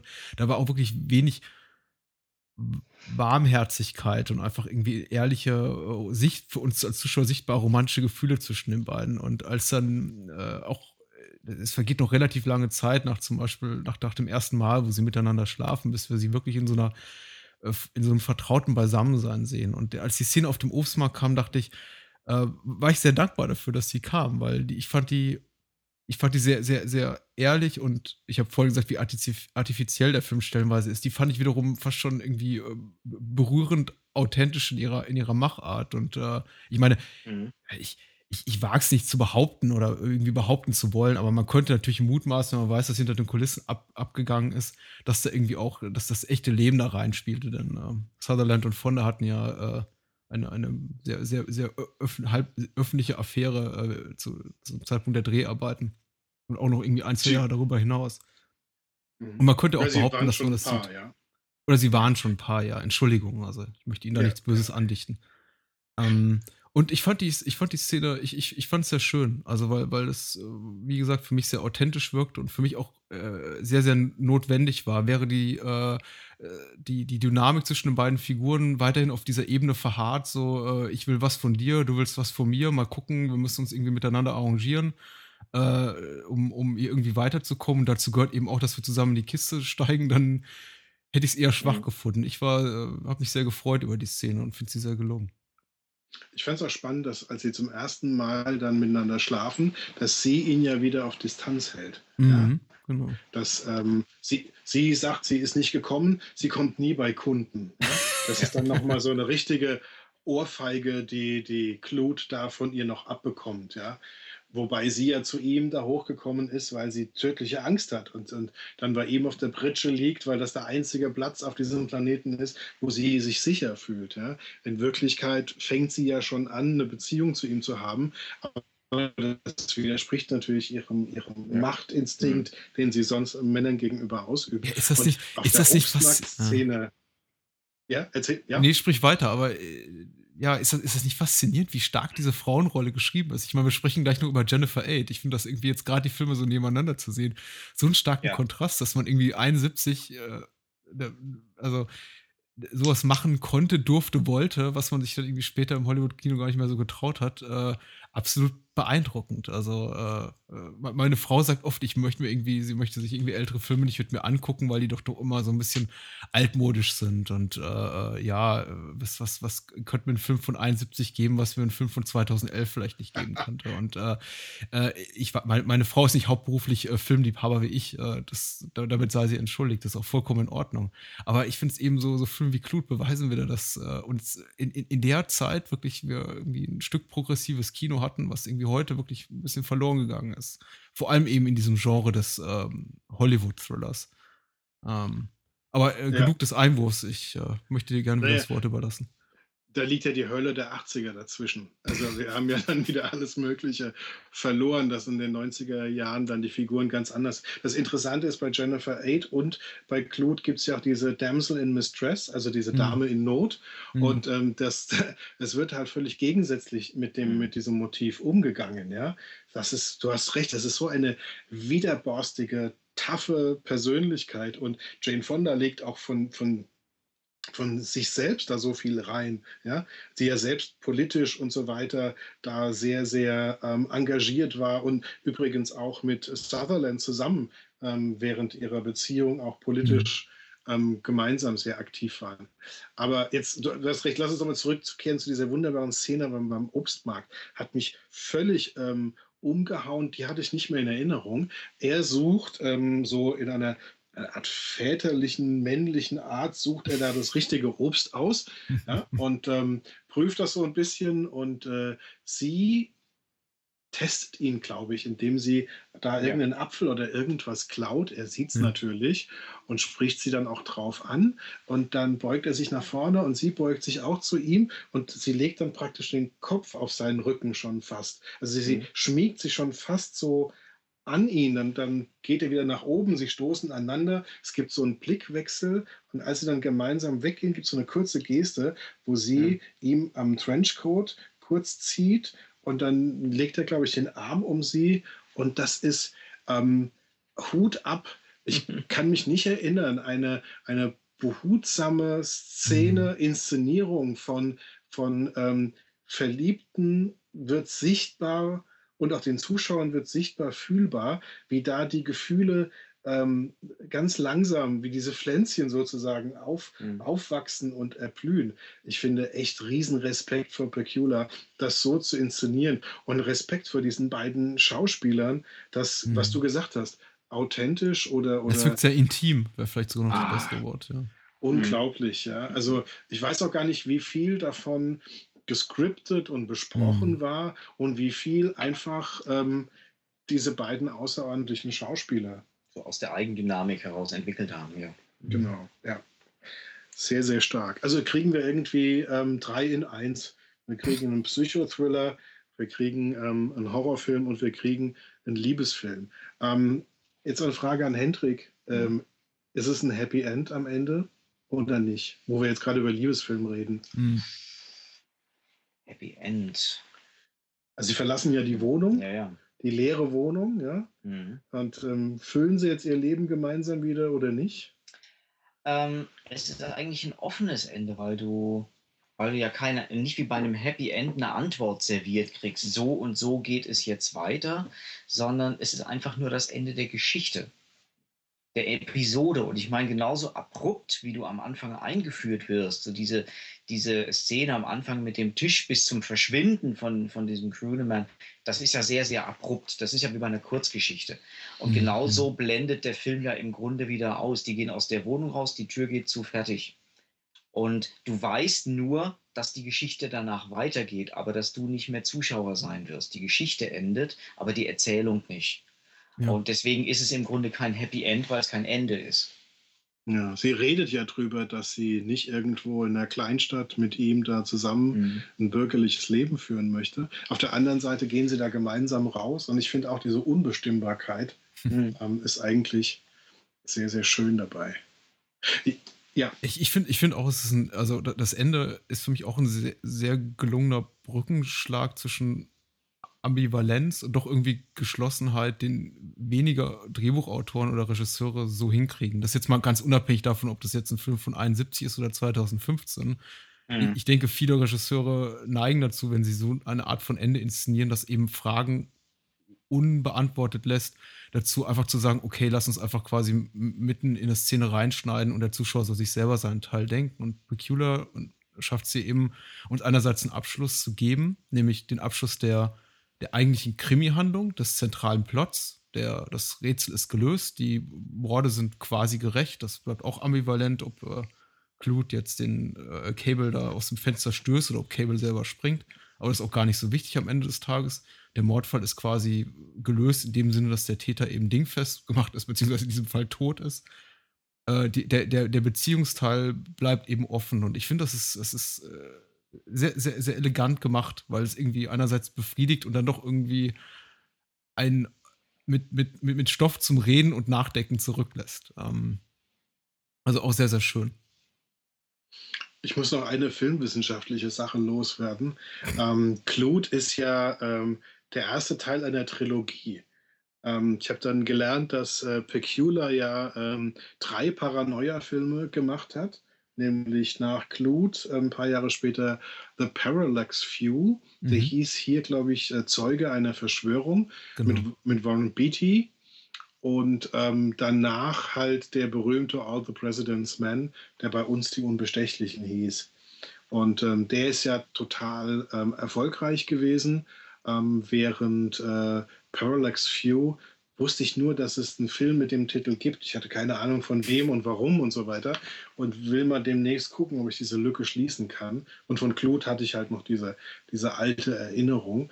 Wobei ich finde, die anderen beiden sind von der Handlung ganz klar politische Filme. Ja. Und, und Claude ist ähm, zwar Paranoia-Film, mhm. aber politisch ist er gar nicht. Bis, bis auf die Tatsache, dass ähm, ein Bild mit Widmung von Kennedy bei Pre Daniels ähm, im, im Zimmer hängt und ähm, andeutet, dass äh, auch Kennedy vielleicht Kunde von ihr gewesen sein könnte.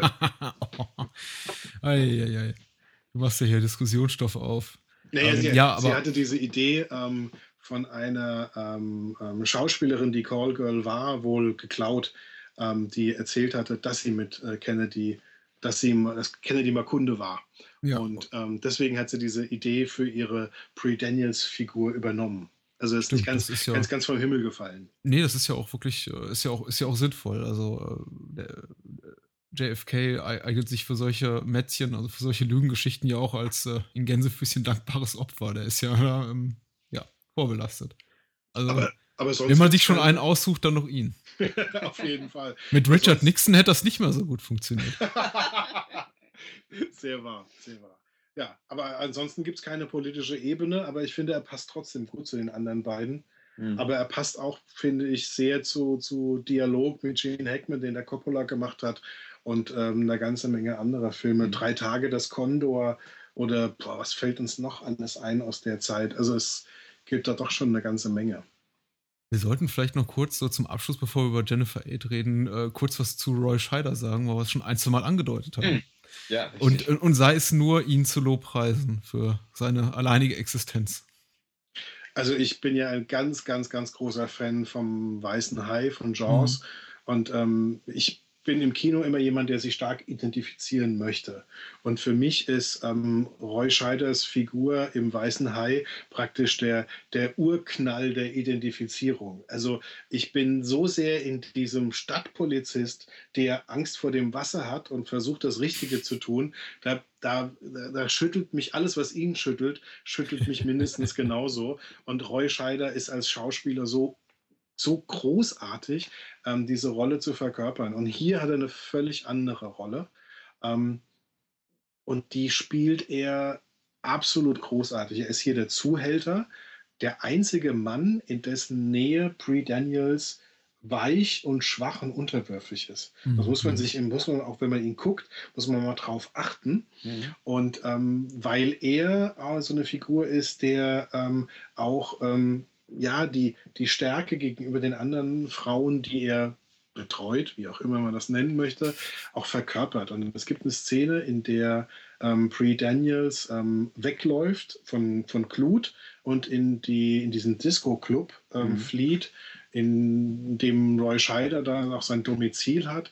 Und äh, nachdem sie da ein paar Männer wuschig gemacht hat, geht sie dann ähm, zu Roy Scheider und setzt sich zu ihm auf der anderen Seite ist schon eine andere Frau und er, er sitzt da wie ein, wie, wie Conan der Barbar mit zwei Prinzessinnen rechts und links sozusagen, ja.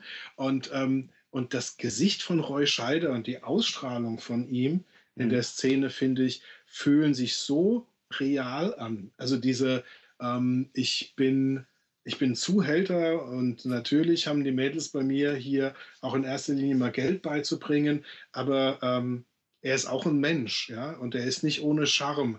Und diese Ambivalenz, das ist absolut großartig. Der hat ja auch nicht viel Screentime und die, finde ich, ähm, ist aber absolut perfekt investiert. Ja, er hat eigentlich, äh, wenn, wenn man so an die, an die prägenden Roy, Roy Scheider-Rollen der 70er Jahre, das war so die Zeit, wo er wirklich groß wurde, denkt, jetzt mal abseits zum weißen Hai, ist er für mich, verkörpert er so für mich quasi die, die sehr präsente, charismatische Nebenrolle überhaupt. Das ist immer so irgendwie der, der Best Buddy oder der Bruder von oder der Typ, der auf halb Wege des Films stirbt. Das ist halt, äh, ich, wenn ich an Roy Scheider denke, jetzt mal weiße Hai ausbilden, dann denke ich an Marathonmann, dann denke ich eben auch an, Absolut. an, Clute, an, an Clute jetzt, dann denke ich an äh, French Connection, ist natürlich ein, ein Riesending. Äh, aber er ist immer eben derjenige, der nicht die Rolle spielt, sondern eben immer so meistens die, die, die charismatische Nebenrolle. Und trotzdem finde ich un, unverzichtbar. Und auch wieder so, so, so, so ein Fall von, äh, sieht man mittlerweile oder vielleicht auch in anderen Filmen dieser Zeit, wenn es jetzt nicht gerade Roy Scheider macht, relativ wenig. So äh, Rollen, die relativ klein sind oder irgendwie gar nicht so die Handlung tragen und trotzdem einem lange im Gedächtnis bleiben.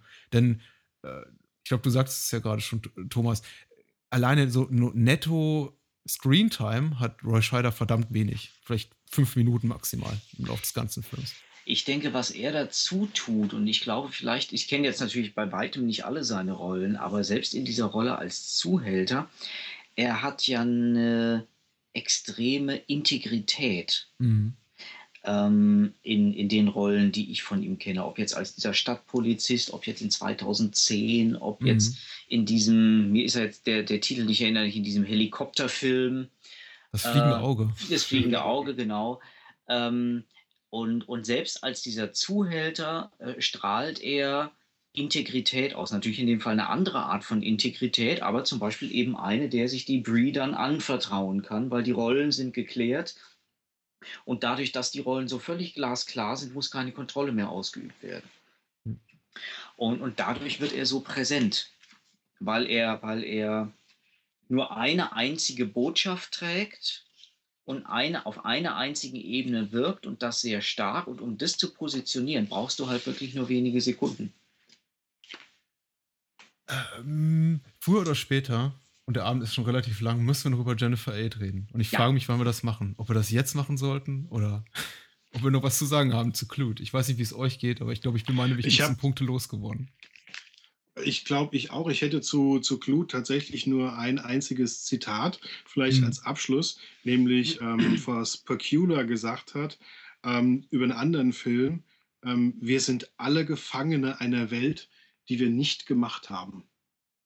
Und ähm, ich glaube, das ist ein Gefühl, das in den alten Filmen auch schon drin steckt. Ja? Ähm, auch Pre ist so eine Gefangene zwischen diesen Gitterstäben der mhm. geträumten oder der erhofften Schauspielerkarriere mhm. ähm, und also der Selbstverwirklichung als Schauspielerin und ähm, ihrem, ihrem realen Leben, ähm, in dem sie einen Job machen muss, der ihr nicht gefällt, der aber ähm, der anderen Seite ihr sehr nah ist. Und wenn man das äh, übertragen will, man kann es auf alle ähm, die, die anderen beiden Filme auch übertragen. Also zumindest mhm. auch äh, auf die ganzen Paranoia-Filme. Wenn ihr Lust habt, würde ich gleich sagen, wir gehen weiter zu Jennifer Aid. Ja? Ja, ja gerne. Ich glaube, wir können alle eine, eine, warmherzige und wärmste und äh, ja, aus vollster Überzeugung kommende äh, Sehempfehlung für, für Clute aussprechen. Ja. Ich bin mal gespannt, ob wir selbiges auch für Jennifer Aid sagen können.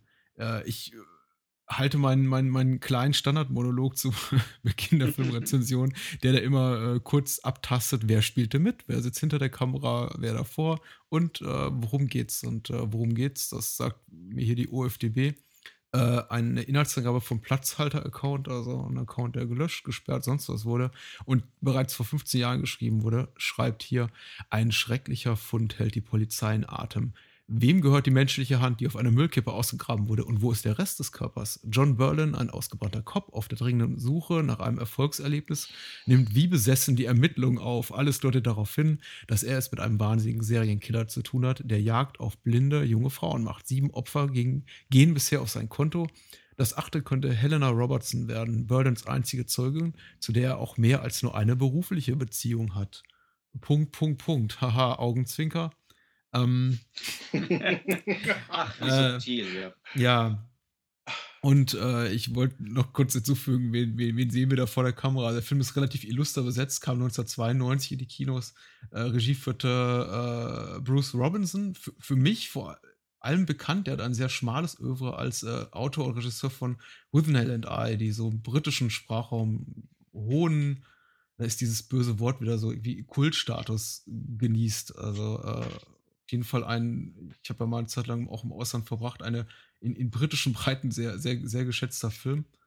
Und ähm, eher, eher ungewöhnlich, weil ich glaube, er hat sonst fast nur Komödien gemacht und sowieso sehr wenig Filme gedreht. Äh, hinter den Kulissen Conrad Hall, vielleicht noch erwähnenswert an der Kamera, legendärer Hollywood-Kameramann, Cool Hand Luke, Butch Cassidy, Road to Perdition, tausend tolle Filme gemacht.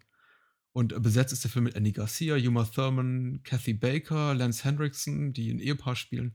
Und äh, last but not least John Malkovich. Das hat mich echt überrascht, weil der taucht nirgendwo auf dem Kinoplakat auf. Und ist auch, glaube ich, noch so ein bisschen aus, der Schaff, aus, aus der, seiner Schaffensphase, bevor er der John Mal Malkovich wurde. Absolut, ja, ja. Aber ist schon sehr geil als St. Anna, als, als Polizist, der da diese Verhöre führt. Das ist eine der Highlight, ja, schon, schon einer der Höhepunkte des Films auf jeden Fall. Ja, Thomas, dein, dein Wunsch, dieser Film. Äh, ja. warum ich, und weshalb? Ja, ähm, wie gesagt, auch schon länger her, dass ich ihn gesehen hatte. Und ähm, da ging es mir auch darum, ihn nochmal auf den Prüfstand zu stellen. Ähm, taugt er wirklich was? Ich hm. hatte noch eine klare Erinnerung an den Film. Und zwar, dass die im Regen auf einer Müllkippe rumlaufen. Ja. Und dass diese Szene total spooky war. Hm. Und das ist eigentlich schon fast die Anfangsszene. Äh, das erste Mal, dass das äh, Garcia, also dieser Stadtpolizist, draußen ist der den ähm, überhaupt nicht mainstreamigen Namen John Berlin trägt. Ja? Mein Gott, John natürlich. Der hätte doch Jack mhm. heißen können, ja. Ähm, egal. Auf jeden Fall, ähm, Andy Garcia spielt das ganz gut und ähm, er ist dann draußen im Regen, es wird dann dunkel auf dieser Müllkippe und sie finden erst diesen Obdachlosen, der sich die, den Hals aufgeschnitten hat, also zumindest glauben sie das zu dem mhm. Zeitpunkt, dann finden sie die Frauenhand, sie finden den toten Hund und so weiter und das ist super spooky. Das ist völlig, völlig genial. Ich habe minutenlang darin geschwelgt und, und, die Szene dauert auch Gott sei Dank sehr lange, ähm, weil Garcia die alle nicht weggehen lässt. Ja?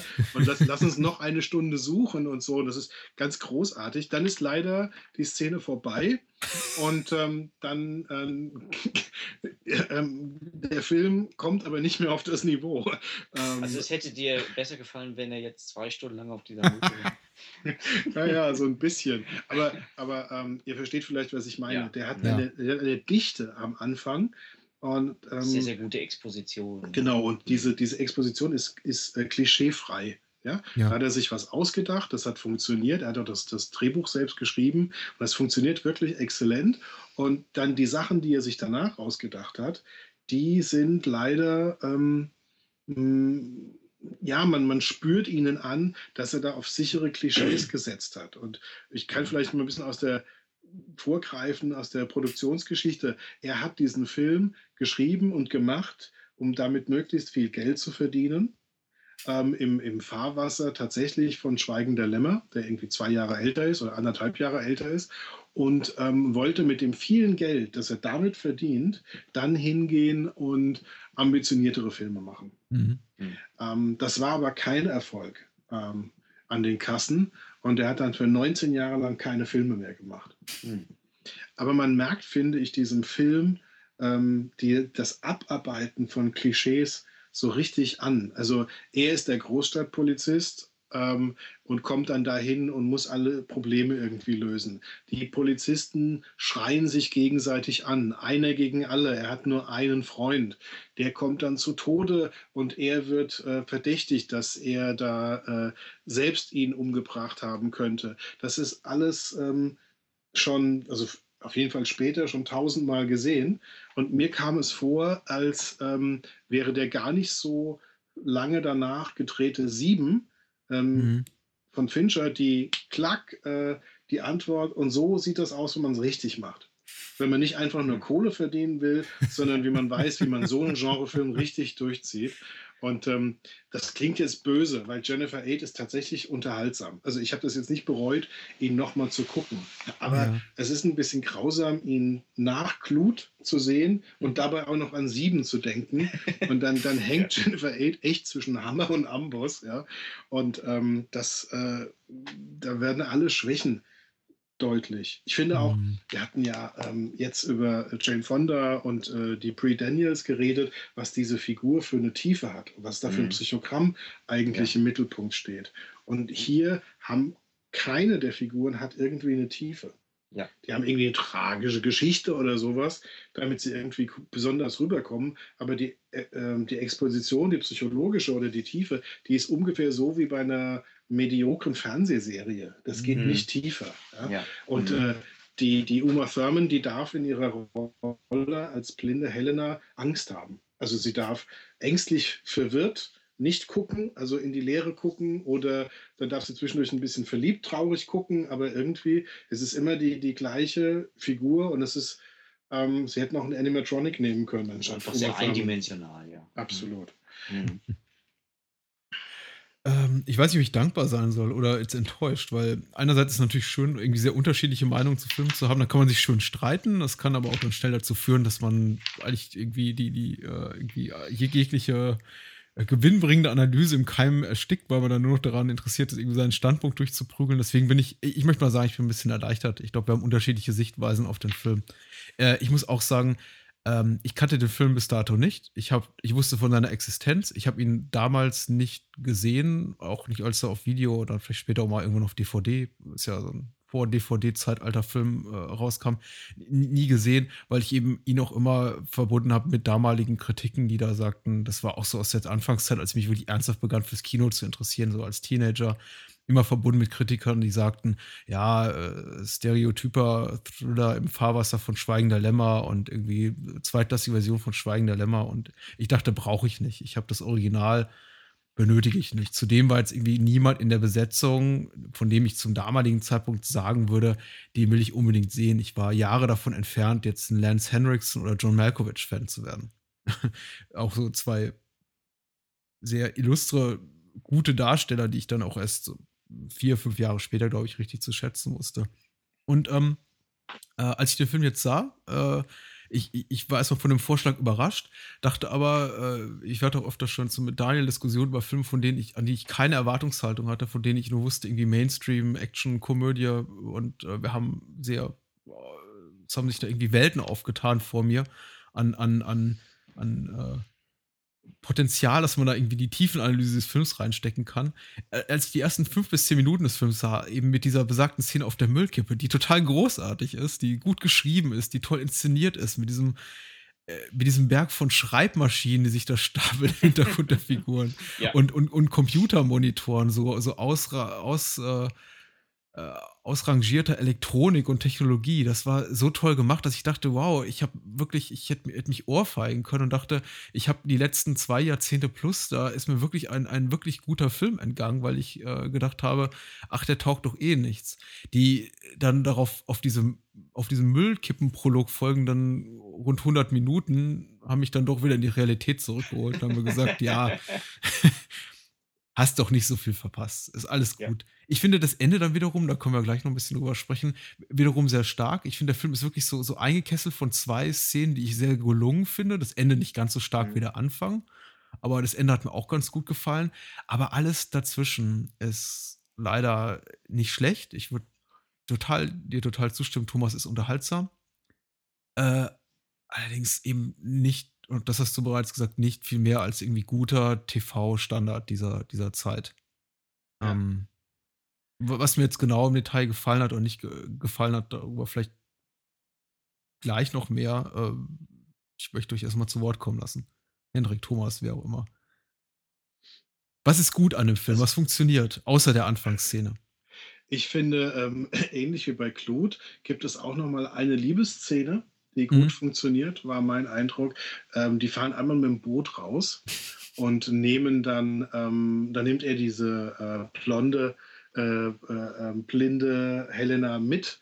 Und ähm, ja, und sie, sie, sie knuddeln da und kuscheln auch da so ein bisschen. Und ähm, das, ähm, das fand ich aber gut, gut gespielt auch. Und ähm, das fand ich auch eine, eine der wenigen überzeugenden Szenen. Da regnet es dann wie Sau auf dem Schiff und sie musste sich an ihm festhalten und das, ähm, das kam für mich ähm, richtig gut rüber und war so eine erholsame Insel von in sich funktionierender Glaubwürdigkeit ähm, in diesen Polizeidialogen. Ähm, ich weiß nicht, Hendrik, wie du das empfunden hast, aber ich dachte mir, wenn ich nochmal einen diesen, dieser dämlichen Polizeidialoge mit hysterisch kippenden Männerstimmen höre, dann, dann muss ich, brauche ich eine Pause. Mhm. Ja, der war für mich von den, von den Figuren her ähm, nicht überzeugend. Ähm, und ich bin auch in diesem Film überhaupt kein Freund von Andy Garcia, der mhm. ja später einige richtig tolle Rollen übernommen hat, aber das ist mir zu, zu sehr Anfang 90er, Ende 80er, äh, das ist mir äh, von, der, von der Figur her äh, zu, zu ölig, zu ja, es hat, es hat von vornherein so diese Ausstrahlung, als wollte es nicht mehr und könnte es nicht mehr sein als eine Ersatzrolle. Mhm. Und ähm, ich weiß jetzt tatsächlich nicht, was jemand anders, äh, der zu dem Zeitpunkt schon in die erste Liga gehörte, äh, aus so einer Rolle hätte machen können. Weil, ja. sagen wir so, so jemand wie Al Pacino hat ja, ob jetzt in Insomnia oder sowas, der hat ja auch äh, äh, Filme im Krimi-Genre gemacht, die, die durchaus wesentlich mehr Präsenz gezeigt haben da. Und Al Pacino war vorgesehen für die Rolle. Oh, war er? ja, okay, definitiv. Gut. Ja, dann hat man es in dem Fall dann Andy Garcia angemerkt. Ähm, danach wäre nur noch Don Johnson gekommen. ähm. waren, die sich, waren die sich eigentlich zu dem Zeitpunkt schon, ich habe es nicht mehr genau auf dem Schirm, waren die sich zu dem Zeitpunkt schon im dritten Paten über den Weg gelaufen oder kam der erst, äh, kam der früher oder später raus? Pacino und Garcia. Das muss schon, das muss schon vorher gewesen sein. Ja. Also die, der, der Pate, dritte Pate muss mhm. vorher gewesen sein. Ja. Ähm, aber was für mich in dem Film funktionierte zum Teil sehr gut, das war auch wieder die, die Verortung. Ich meine, in dem Film regnet es sehr viel. Es ist ein ländliches mhm. Gebiet. Und was für mich der Film sehr schön schaffte, äh, wir sprachen ja eben bei dem, bei dem Clut davon, dass er sich zum Teil so ein bisschen Stilmittel aus anderen Genres holt. Und mhm. was, was dieser Film hier auch sehr schön inszeniert, ist die Verlorenheit dieser Hauptfiguren in, in, in dieser ländlichen Szenerie. Die sind ja mit ihren Problemen in diesen einzelnen Häusern ziemlich alleine. Es gibt im Grunde kein Drumherum. Sie mhm. sind in die, insbesondere natürlich dieses fürchterliche, riesige, abgelegene Wohnheim, äh, wo, wo die Helena drin, drin haust. Äh, das ist ja wie in einer Gothic Novel, das ist ja wie ein Spukschloss gemacht. Da haben wir schon wieder Horrorfilm-Elemente. Mhm. Ne? Mhm. Und, und das fand ich das macht diese Filme in der Ebene auch so ein bisschen vergleichbar, weil, weil er damit sehr ähnlichen Szenen arbeitet. So, ob jetzt Sutherland mit der Taschenlampe in dem Keller von dem Haus rumläuft oder äh, ob jetzt Andy Garcia mit seiner Taschenlampe in diesem Riesenheim rumläuft, da, da begegnen die sich und da sind auch diese Stilmittel relativ alterslos. Man könnte jetzt sagen, abgegriffen. Ähm, aber an der Stelle funktionieren sie und erfüllen die, die paar Minuten, wo sie gebraucht werden, erfüllen durchaus ihren Zweck. Und da ist der Film handwerklich kompetent gemacht. Ähm, wenn auch nicht ohne Längen. Also es, dieser Gesamteindruck, dass er also einen sehr starken Anfang und einen sehr starken Schluss, ähm, leider mit ja, so, so einer hängemattenförmigen Spannungskurve mm, hat. Mm, mm. Äh, und in der Mitte hat man dann auch das wäre für mich persönlich so was aus dem Horrorbereich, denn die Einrichtung von dem älteren Polizisten, insbesondere zur Zeit der Weihnachtsfeier, mhm. ähm, das, das hat tatsächlich ein Horrorelement. Also das ist ja sehr artig zugeschnickelt und, und auch das Kleid, das, dieses, dieses rot, rot glänzende Paillettenkleid, das sie da an einer Stelle hat, das ist ja, das ist ja eine Kriegserklärung.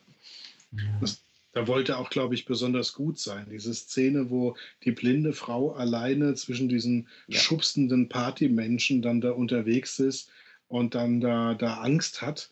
Aber das empfand ich schon so als, ich mache jetzt mal ähm, so ein bisschen möchte gern, ich mache jetzt mal eine anspruchsvolle Szene. Nee, es ist überinszeniert, weil er, ja. weil er eine anspruchsvolle Szene machen will, aber sie so dreht, ähm, ich sage immer, äh, viele solcher Filme haben ja an bestimmten Stellen Angst vor dem Nichtbegreifen des Zuschauers in der zwölften Reihe. Und deswegen sind sie so bemüht, das so überdeutlich zu machen. Und gerade diese mhm. Szene, wo sie da von diesem Jungen da alleine gelassen wird und dann überhaupt keine Orientierung mehr hat, also das, das kapiert ja ein Blinder mit dem Krückstock. Das ist so mhm. überdeutlich inszeniert, dass es völlig daneben geht. Ja, Subtilität ist dann nicht die Stärke des nee, Films. Nee, nee, wirklich nicht. Ne? Aber Patrick, du hast ah. recht, das Ende des Films reißt es fast raus. Willst du, willst du, den, willst du den Twist erzählen? Ich finde den Twist naja, echt geil. Äh, ich, ich, ich, ich möchte ungern Handlung nacherzählen. Also mir, mit, mit, mit, mit dem Ende, was ich gut fand, war insbesondere die Tatsache, dass eben am Ende die, die, den genauen Hergang, Tathergang möchte ich jetzt irgendwie nicht na, na, nacherzählen, weil ich glaube, ich würde dann auch Fehler machen. Aber es endet jedenfalls damit, dass äh, Margie Ross, die, die Ehefrau des zu Tode gekommenen Partners hier von, von Andy Garcia, tatsächlich die Möglichkeit hat, den Serienkiller umzubringen. Und es ist eben nicht äh, John Berlin, also Andy Garcia, der, der, der, der Protagonist des Films, der Held des Films, der dann am Ende irgendwie die, die tödlichen Schüsse abfeuern darf, sondern eben sie. Und das fand ich ähm, in einem Film voller ähm, generell schwach gezeichneter Figuren und äh, vor allem schwach gezeichnete Frauenfiguren, ja. mhm. äh, in einem gewissen Maß empfand ich das als Genugtuung und fast schon wieder so als Wiedergutmachung. Also ich habe dem Film einiges äh, im Rückblicken verziehen, was ich worüber ich mich vorher richtig gehend geärgert habe, muss ich sagen. Wie gesagt, ich möchte, ich möchte auch jetzt nicht übers Ziel hinausschießen. Ich möchte nicht sagen, das war jetzt ein schlechter Film. Ich habe mich da zwei Stunden durchgekillt, das war die Hölle. Der Film ist unterhaltsam, der ist kompetent gemacht. Er ist einfach nur stellenweise, nicht immer, manchmal ist er kompetent, das hat der Henrik, glaube ich, auch das Wort gebraucht, äh, und irgendwie solides Handwerk, das hast du gesagt, Henrik, das, äh, dem, dem würde ich absolut zustimmen, der ist solide gemacht, aber stellenweise eben wirklich, wirklich schwach, wie äh, jemand, der nicht aus, der, der nicht so auf, auf, auf, auf, auf einem Terrain sich bewegt, wo er sich wohlfühlt, eben dieser britische Indie-Regisseur, und sagt, ich schreibe jetzt mal ein Drehbuch, was so alle Hollywood-Klischees bedient. Da haben dann Figuren keine, keine Charaktereigenschaften mehr, da haben sie Ticks. Da gibt es die Blinde, da gibt es den, den, den äh, Partner mit ständig irgendwie sexuell, der ständig sexuell anzügliche Sprüche macht. Da gibt es den, den, den, den geschassten Kopf mit der Nikotinsucht. Das sind alles Ticks, das sind keine, keine Charakter, Charaktere, die er jetzt zeichnet. Das ja. sind aber alles Figuren, die sich runterbrechen lassen auf ein, zwei umschreibende Sätze und fertig. Da ist irgendwie nichts komplex. Und ähm, der hat Szenen konstruiert zugunsten einer, einer, einer einer, um eine klassische Krimi-Handlung zu formen, die einfach, die lächerlich sind teilweise, die stellenweise einfach lächerlich sind, die so hanebüchen konstruiert sind, dass ich glaube, dass man die selbst bei der ersten Sichtung im Kino bemerken würde. Mhm. Zum Beispiel, wenn da irgendwie Andy Garcias Partner erschossen wird und er ständig seinen Namen auf, ausruft, so, John, du hältst die Waffe auf mich. John, was tust du? Nein, John, er schießt mich nicht. John, nein, tu es nicht, John, John. Und er natürlich zufällig gerade das alles auf Tomat aufgenommen hat, sodass es gegen John Berlin äh, verwendet werden kann. Mhm. Äh, das ist auch Tut mir leid, so reden, so reden keine Menschen im echten Leben. Das ist aus dem Kapitel besonders subtil. Ja. ja. Eine, eine andere Sache, es war die einzige Szene, die ich aus irgendeinem Kontext heraus kannte, ohne den Film drumherum gekannt zu haben. Da haben wir uns auch drüber unterhalten. Äh, man hat in dem Film bei dieser Szene, wo sie im Bad ist, ja. Und, und das fängt ja noch gut an, weil man auf einmal so total zusammenzuckt, wenn man tatsächlich merkt, sie ist nicht alleine da. Mhm. Aber ähm, anschließend wird ja agiert, als sei sie nicht nur blind, sondern auch stocktaub. ne? Weil wir haben uns darüber unterhalten, da hält da irgendeiner, hält dann völlig geräuschlos, ähm, hält dann eine 70er Jahre Polaroid-Kamera, äh, hält dann ungefähr 40 Zentimeter von ihr entfernt und sie kriegt es nicht mit. Also mhm. da muss ja schon, äh, da muss ja schon äh, Bee Gees in voller Lautstärke hören, um in der Zeit zu bleiben, ähm, um, um das nicht äh, mitzukriegen, ob du blind bist oder nicht, weil das, das kannst du bei jemand Tauben machen. Aber also das war so, man hatte Zeit, solche Schwächen wahrzunehmen. Und da ist der Film einfach nicht auf der Höhe seiner Möglichkeiten. wahrscheinlich ein Logik, wahrscheinlich ein Logikfehler, den jüngere Hörer unseres Podcasts gar nicht mehr so wahrnehmen, die im komplett digitalen Zeitalter aufgewachsen sind. Ja. Sagen, ach, da hat er wahrscheinlich die Kamera stumm geschaltet. Ja, ja das, man dann erklären. Ne? Das ging in der, in der alten Welt früher, ihr lieben Kinder, ging das nicht. Ähm, ja. es gibt Wobei, noch, ja. Hm? Es gibt noch so einen anderen Klopper, den muss ich ja. gerade noch loswerden, dass äh, der ermittelnde Polizist, der sich später als der Bösewicht herausstellt, dass der ähm, zwischen lauter Blinden aufgewachsen ist. Ja, genau. Und spätestens ähm, als äh, sie, als Helena, als blinde Zeugin auftaucht, müsste jeder in diesem Polizeibüro ähm, sofort Alarm schlagen, weil das ja vollkommen unübersehbarer Hinweis ist. Und äh, das kann mir noch keiner erzählen, dass in so einer Landpolizei niemand weiß, dass, dass er in Oakland da ähm, ähm, zwischen lauter äh, blinden Kindern aufgewachsen ist. Das fand ich auch so massiv unglaubwürdig und am Ende so, so hingeschrieben, damit das dann ja. funktioniert. Und das sind so Logiklöcher, da kannst du mit dem Film einmal rein und wieder rausfliegen. Ja um kurz auf die Polaroid-Kamera äh, zurückzukommen, was ich wirklich jetzt nicht als Plus an dem Film empfand, war, aber das ist auch kein objektives Plus, das ist einfach eher so, glaube ich, ein persönliches Wohlgefühl, was mir bereitet, ist einfach noch so ein Stück analoge Polizeiarbeit zu, zu, beobachten. Da spielt auch die Kamera mit rein, da ist, die wird nicht für Polizeiarbeit gebraucht, aber ist eben einfach so ein äh, technisches Spielzeug, was man heute so nicht mehr benutzt. Genau wie äh, diese äh, an, antiquarisch wirkenden Computer, die da eingesetzt werden, oder eben auch so die, die völlige Ausblendung äh, solcher Ermittlungsmethoden wie DNA-Analysen, die es, glaube ich, zum damaligen Zeitpunkt schon gab, aber die noch nicht so im Mainstream angekommen waren. Und auch die Tatsache, dass eben alle quarzen in dem Film wie bescheuert. Also sie sitzen dann dort im Polizeilabor, ja. untersuchen dort äh, Spuren vom Tatort, ähm, haben dann aber eine Kippe im Mundwinkel dabei.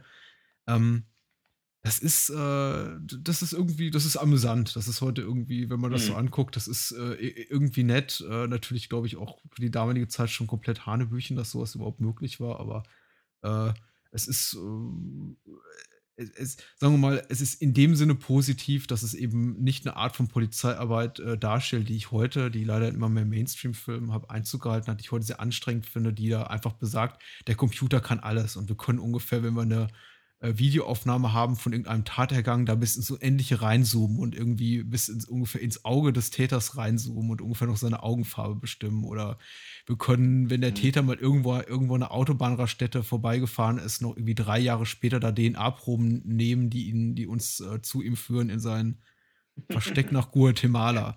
Ähm, also die Art von CSI-Investigativarbeit. Das ist CSI Miami-Lächerlichkeit. Ich weiß was genau, was du mhm. meinst. Ja, ja, das ist in der Tat sehr schön. Da wirkt der Film ähm, äh, auch, auch plausibel in manchen Szenen. Auch am Anfang, wo man denkt, ist er jetzt eigentlich Kriminaltechniker oder mhm. ist er ermittelnder Sergeant? Ähm, weil er am Anfang sich ganz viel um, um handfeste mhm. Beweise kümmert ähm, und, und Fingerabdrücke und, und sonst was alles. Der erste ist Pathologe da. Ne? Ja, ja. Mhm. also das, da, da, da ist der äh, Film ähm, auch nochmal so ein bisschen bei sich und da funktioniert er auch für einen Moment ganz gut. Wobei ich, wir haben auch darüber gesprochen, dass er auch das, dass er das Problem hat, äh, er muss zu schnell an einen bestimmten Punkt kommen, nämlich, ich glaube, so dieser, dieser Satz, ne, du hast dich zu sehr in diesen Fall verrannt, John, der, der, der fällt ja nach 20 mhm. Minuten und für einen als Zuschauer fängt ja gar erst der, der ganze Fall an, überhaupt irgendwie zu existieren. Also am Anfang hechelt er sehr, weil er, weil er sich fürchterlich beeilt nach der guten Einstiegsszene. Dann, dann, dann gibt er sehr Gas, um zu dem Punkt zu kommen, wo dann der eigentliche Konflikt einsetzen kann. Also da hat er irgendwie keinen Rhythmus. Ja, darüber haben wir noch gesprochen. Ich frage mich, ich frag mich, wie solche Menschen, wie, wie, wie Menschen, der, der Großteil der, der, der Menschheit, machen wir uns nichts vor, äh, geht nicht häufig ins Kino. Ich glaube, darüber gibt es irgendwie schlaue Statistiken, die besagen, der durchschnittliche äh, Deutsche geht irgendwie zwei oder viermal pro Jahr ins Kino und achtet vielleicht nicht darauf. Jetzt ist es bei mir so, wenn ich zum irgendwie 84. Mal eine Szene sehe, wie du gerade sie beschrieben hast, wo ungefähr nach 20 bis 30 Minuten der Chief of Police sagt, ah, hier, du, du steckst da zu tief drin, ich nehme dir den Fall weg, äh, äh, wir kümmern uns nicht mehr darum, der liegt bei den Akten und äh, kümmere dich um irgendwie wichtigere Arbeit, dann stöhne ich innerlich, laut auf. ja. Und denke mir, oh, ja, nun gut, here we go again. Ja, aber ähm, das ist ein grundsätzliches Problem für uns, wenn wir so, wir gehen häufig dann, also mindestens einmal die Woche in aktuelle Filme und dann gucken wir natürlich auch noch DVD und sonst was und ähm, man, man kommt dann bestimmten Stilmitteln und Klischees halt leider sehr, sehr schnell auf die Schliche und es ist auch schon so, dass ich Filme gesehen habe, von denen ich gedacht habe, den muss ich jetzt im Podcast runter machen, aber da gibt es auch gute Freunde, die nur einmal im Jahr ins Kino gehen, mhm. wo ich sage, geht da rein. Weil ich mhm. weiß, die werden sich den Arsch wegfreuen und das wird ja. super sein, weil die mhm. ganzen Klischees, die mir auf die Eier gehen, die haben die seit fünf Jahren nicht mehr gesehen. Die, die erkennen die mhm. gar nicht mehr wieder. Ähm, ja, was, was wäre noch erwähnenswert an dem Film? Schwache Frauenrollen? Ich finde, sollte man ja. erwähnt haben. Ich habe mir viel versprochen, insbesondere auch im Hinblick auf äh, Uma Thurmans spätere Kinokarriere, die ihn, ähm, ich bin nicht ihr allergrößter Fan, aber äh, ob ich jetzt will oder nicht, ich muss ihr zugestehen, sie hat in unglaublich vielen guten Filmen mitgespielt. Sie hat sehr, mit sehr, sehr vielen bekannten, sehr, sehr hochtalentierten Regisseuren gearbeitet, nicht zuletzt Scorsese und Tarantino. Ähm, ich, ich bin eigentlich, ich bin, ja, ich bin so ein halber Fan von ihr. Ich mag sie sie, sie ist nicht mal mein, mein, Typ Frau, rein von der Äußerlichkeit. Sie spielt auch meist nicht äh, die Art von Rollen, die ich besonders gerne mag. Ich kann aber ihr nicht absprechen, dass sie durchaus schauspielerisches Talent besitzt und ich mag auch die Arbeit der meisten Regisseure, mit denen sie zusammengearbeitet hat. Und ich hatte mir, obwohl es jetzt relativ früh in ihrer Karriere war, Jennifer Aid, ähm, einfach mehr erhofft von ihrer Rolle. Sie spielt halt die weibliche Hauptrolle in diesem Film. Ähm, da erwarte ich mir ein bisschen mehr als äh, die, die, die, die blinde, beholfene junge Frau, die ja eigentlich hauptsächlich dazu da ist, irgendwie Opfer zu sein und in äh, zum zweiten Love Interest für, für den Männchen-Protagonisten und zum dritten in ein oder zwei Szenen in hübsche Kleider gesteckt zu werden gegen ihren Willen, mehr oder weniger. Das hat mich dann schon sehr enttäuscht, muss ich sagen. Das ist schon sehr, sehr, sehr, sehr rückschrittig. Allerdings auch für die, für die, für die Zeit, als dieser Film gedreht wurde, nicht so wahnsinnig selten. Patrick, Vorsicht vor Verallgemeinerung. Es ist ja nicht so, dass das mit den Frauenrollen da immer so ist. Überleg mal, vor äh, zwei Jahren vor diesem Film war Jodie Foster am Start im Schweigen der Lämmer. Und da hast du diese, diese Frauenfigur, die so klein ist. Und du erinnerst dich an die Szene in dem Fahrstuhl, wo sie verschwitzt dasteht und Jonathan Demme diese ganzen großen verschwitzten Männer um sie herumstellt. Mhm. Oder die erste Obduktion, wo ähm, ähm, sie dann auch noch die ganzen Männer da erstmal rauswerfen lassen muss, sozusagen, damit sie dann da arbeiten kann. Diese, wo immer das thematisiert wird, dass die Frau sich diesen, dass ihr Intellekt sich diesen Respekt praktisch erarbeiten muss, da wird mit dem Thema anderthalb Jahre vorher so viel intelligenter umgegangen. Ja, aber abgesehen ja. davon, ähm, ich glaube, wir könnten, ohne ihn nochmal geguckt zu haben, auch drei Stunden über die besten Szenen aus Schweigen der Lämmer sprechen. Einfach weil da ähm, so viel mehr ähm, Leidenschaft, cineastische Leidenschaft drin steckt mhm. als äh, bei Jennifer Aid. Ich finde auch so eine Kathy Baker, die bei, bei Picket Fences eine, eine, tolle Fernsehrolle hatte, die also auch ganz viel kann, die hier die, die Frau von Freddie Ross spielt und die am Ende die tödlichen Schüsse abgeben darf. Abgesehen von den tödlichen Schüssen ähm, ist das auch eine, eine, eine, Figur, die so im Klischee hinten hm, runterfällt. Ja. Aber. Ähm, es, gibt, es gibt immer wieder ähm, starke Figuren. Ähm, du hattest ähm, in der Ankündigung auch sowieso ähm, nochmal angesprochen, es gibt keine politischen Filme mehr, es gibt keine Verschwörungs- und Paranoia-Filme mehr. Und ich glaube, auch das ähm, ist nicht ganz richtig. Es gibt wenige. Naja, nein, naja, nein, nein, nein, nein, nein. Ja, okay. Ich, ich kann später noch ein bisschen relativieren, aber, aber red ruhig weiter. um, ähm, okay. Mir ist es letztes Jahr nämlich aufgefallen, da haben wir einen, einen Polit-Thriller mit Robert Redford gesehen, vorher mit Matt Damon diesen Fracking-Film und dazwischen The East. Und wenn The mhm. East kein Paranoia-Polit-Thriller ist, ja. dann weiß ich es nicht. Um, es glaube es gibt einfach nur weniger, weil ähm, dass, weil die Gesellschaft sich weniger dafür interessiert. Sowas wie Snowden hätte in den 70ern ein totales Erdbeben ausgelöst. Mhm. Und ähm, wir erleben ja, dass es nichts auslöst, eigentlich unterm Strich. Ja, das ist genau der Punkt. Und darauf äh, spielte ich ja eigentlich an. Erstmal äh, war es, glaube ich, jetzt in der, ich glaube, du spielst auf die Facebook-Ankündigung an. Äh, mhm. Und du hast in, in, insofern natürlich recht, dass der Polit-Thriller oder auch der Paranoia-Thriller, wie auch immer man das nennen soll, nicht verschwunden ist. Er ist aber einfach nicht mehr so präsent im, ja. mhm. Mainstream-Kino.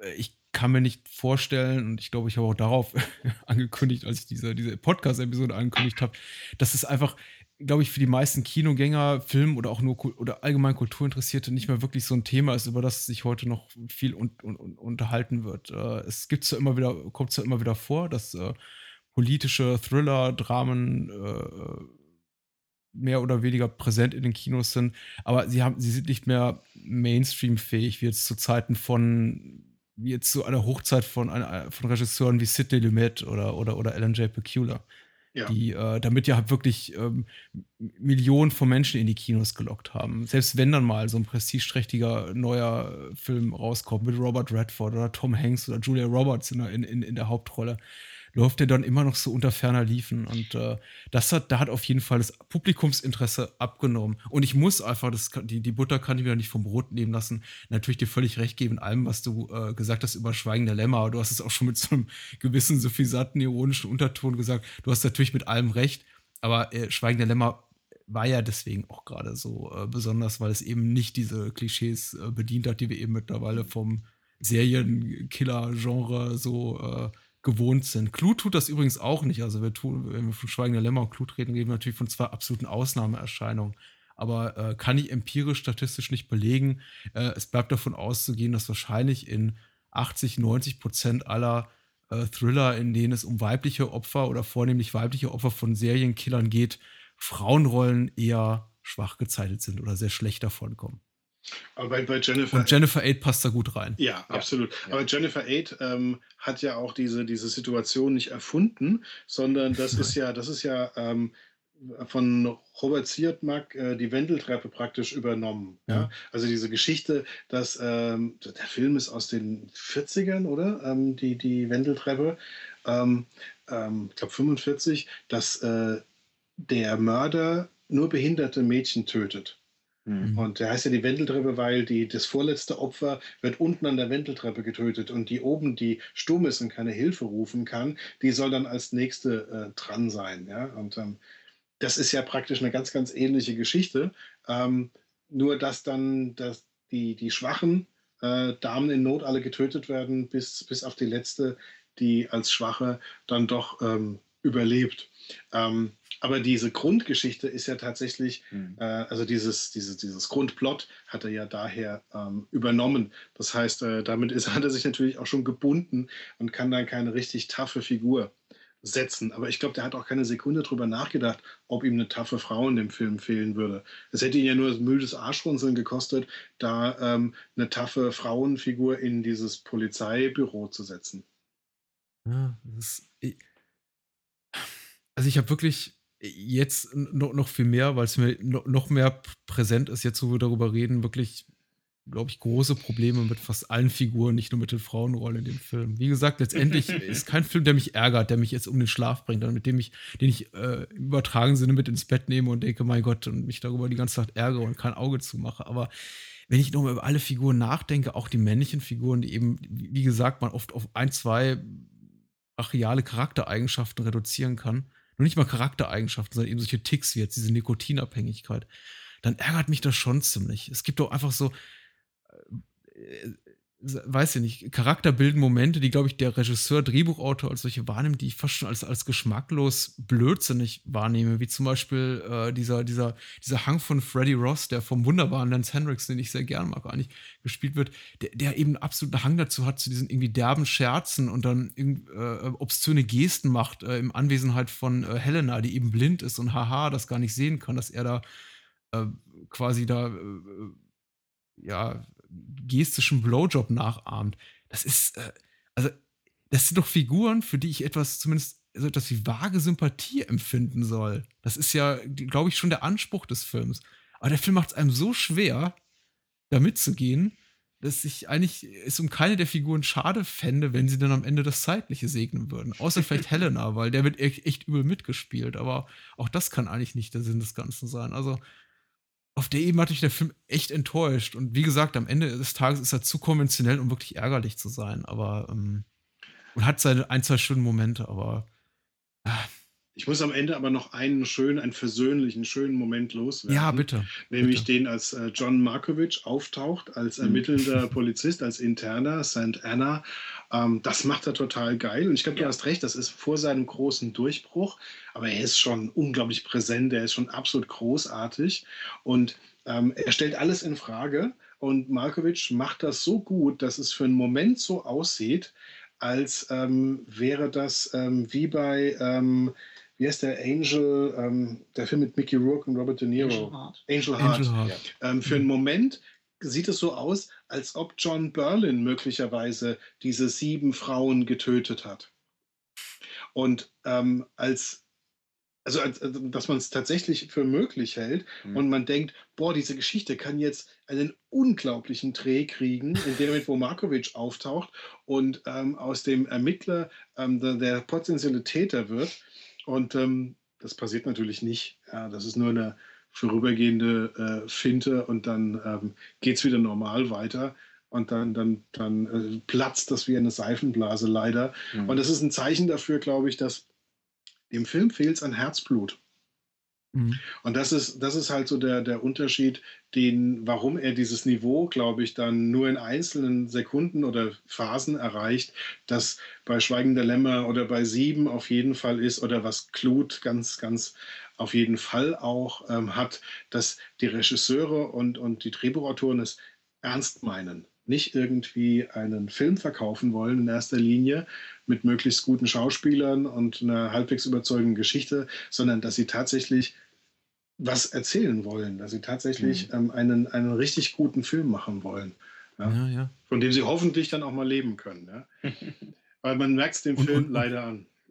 Ja, und ernst meinen heißt ja in dem Fall auch noch nicht mal irgendwie, dass das, der Film jetzt irgendwie betont seriös und, und dramaturgisch schlüssig sein muss und irgendwie alles Hand und Fuß haben muss. Ich meine, Plotlöcher gehen auch in Ordnung. Das, darüber spielen auch andere Regisseure hinweg. Ich kann nicht garantieren dafür, dass äh, Schweigen der Lämmer von äh, Minute 1 bis Minute 120 wasserdicht ist, was den Plot betrifft.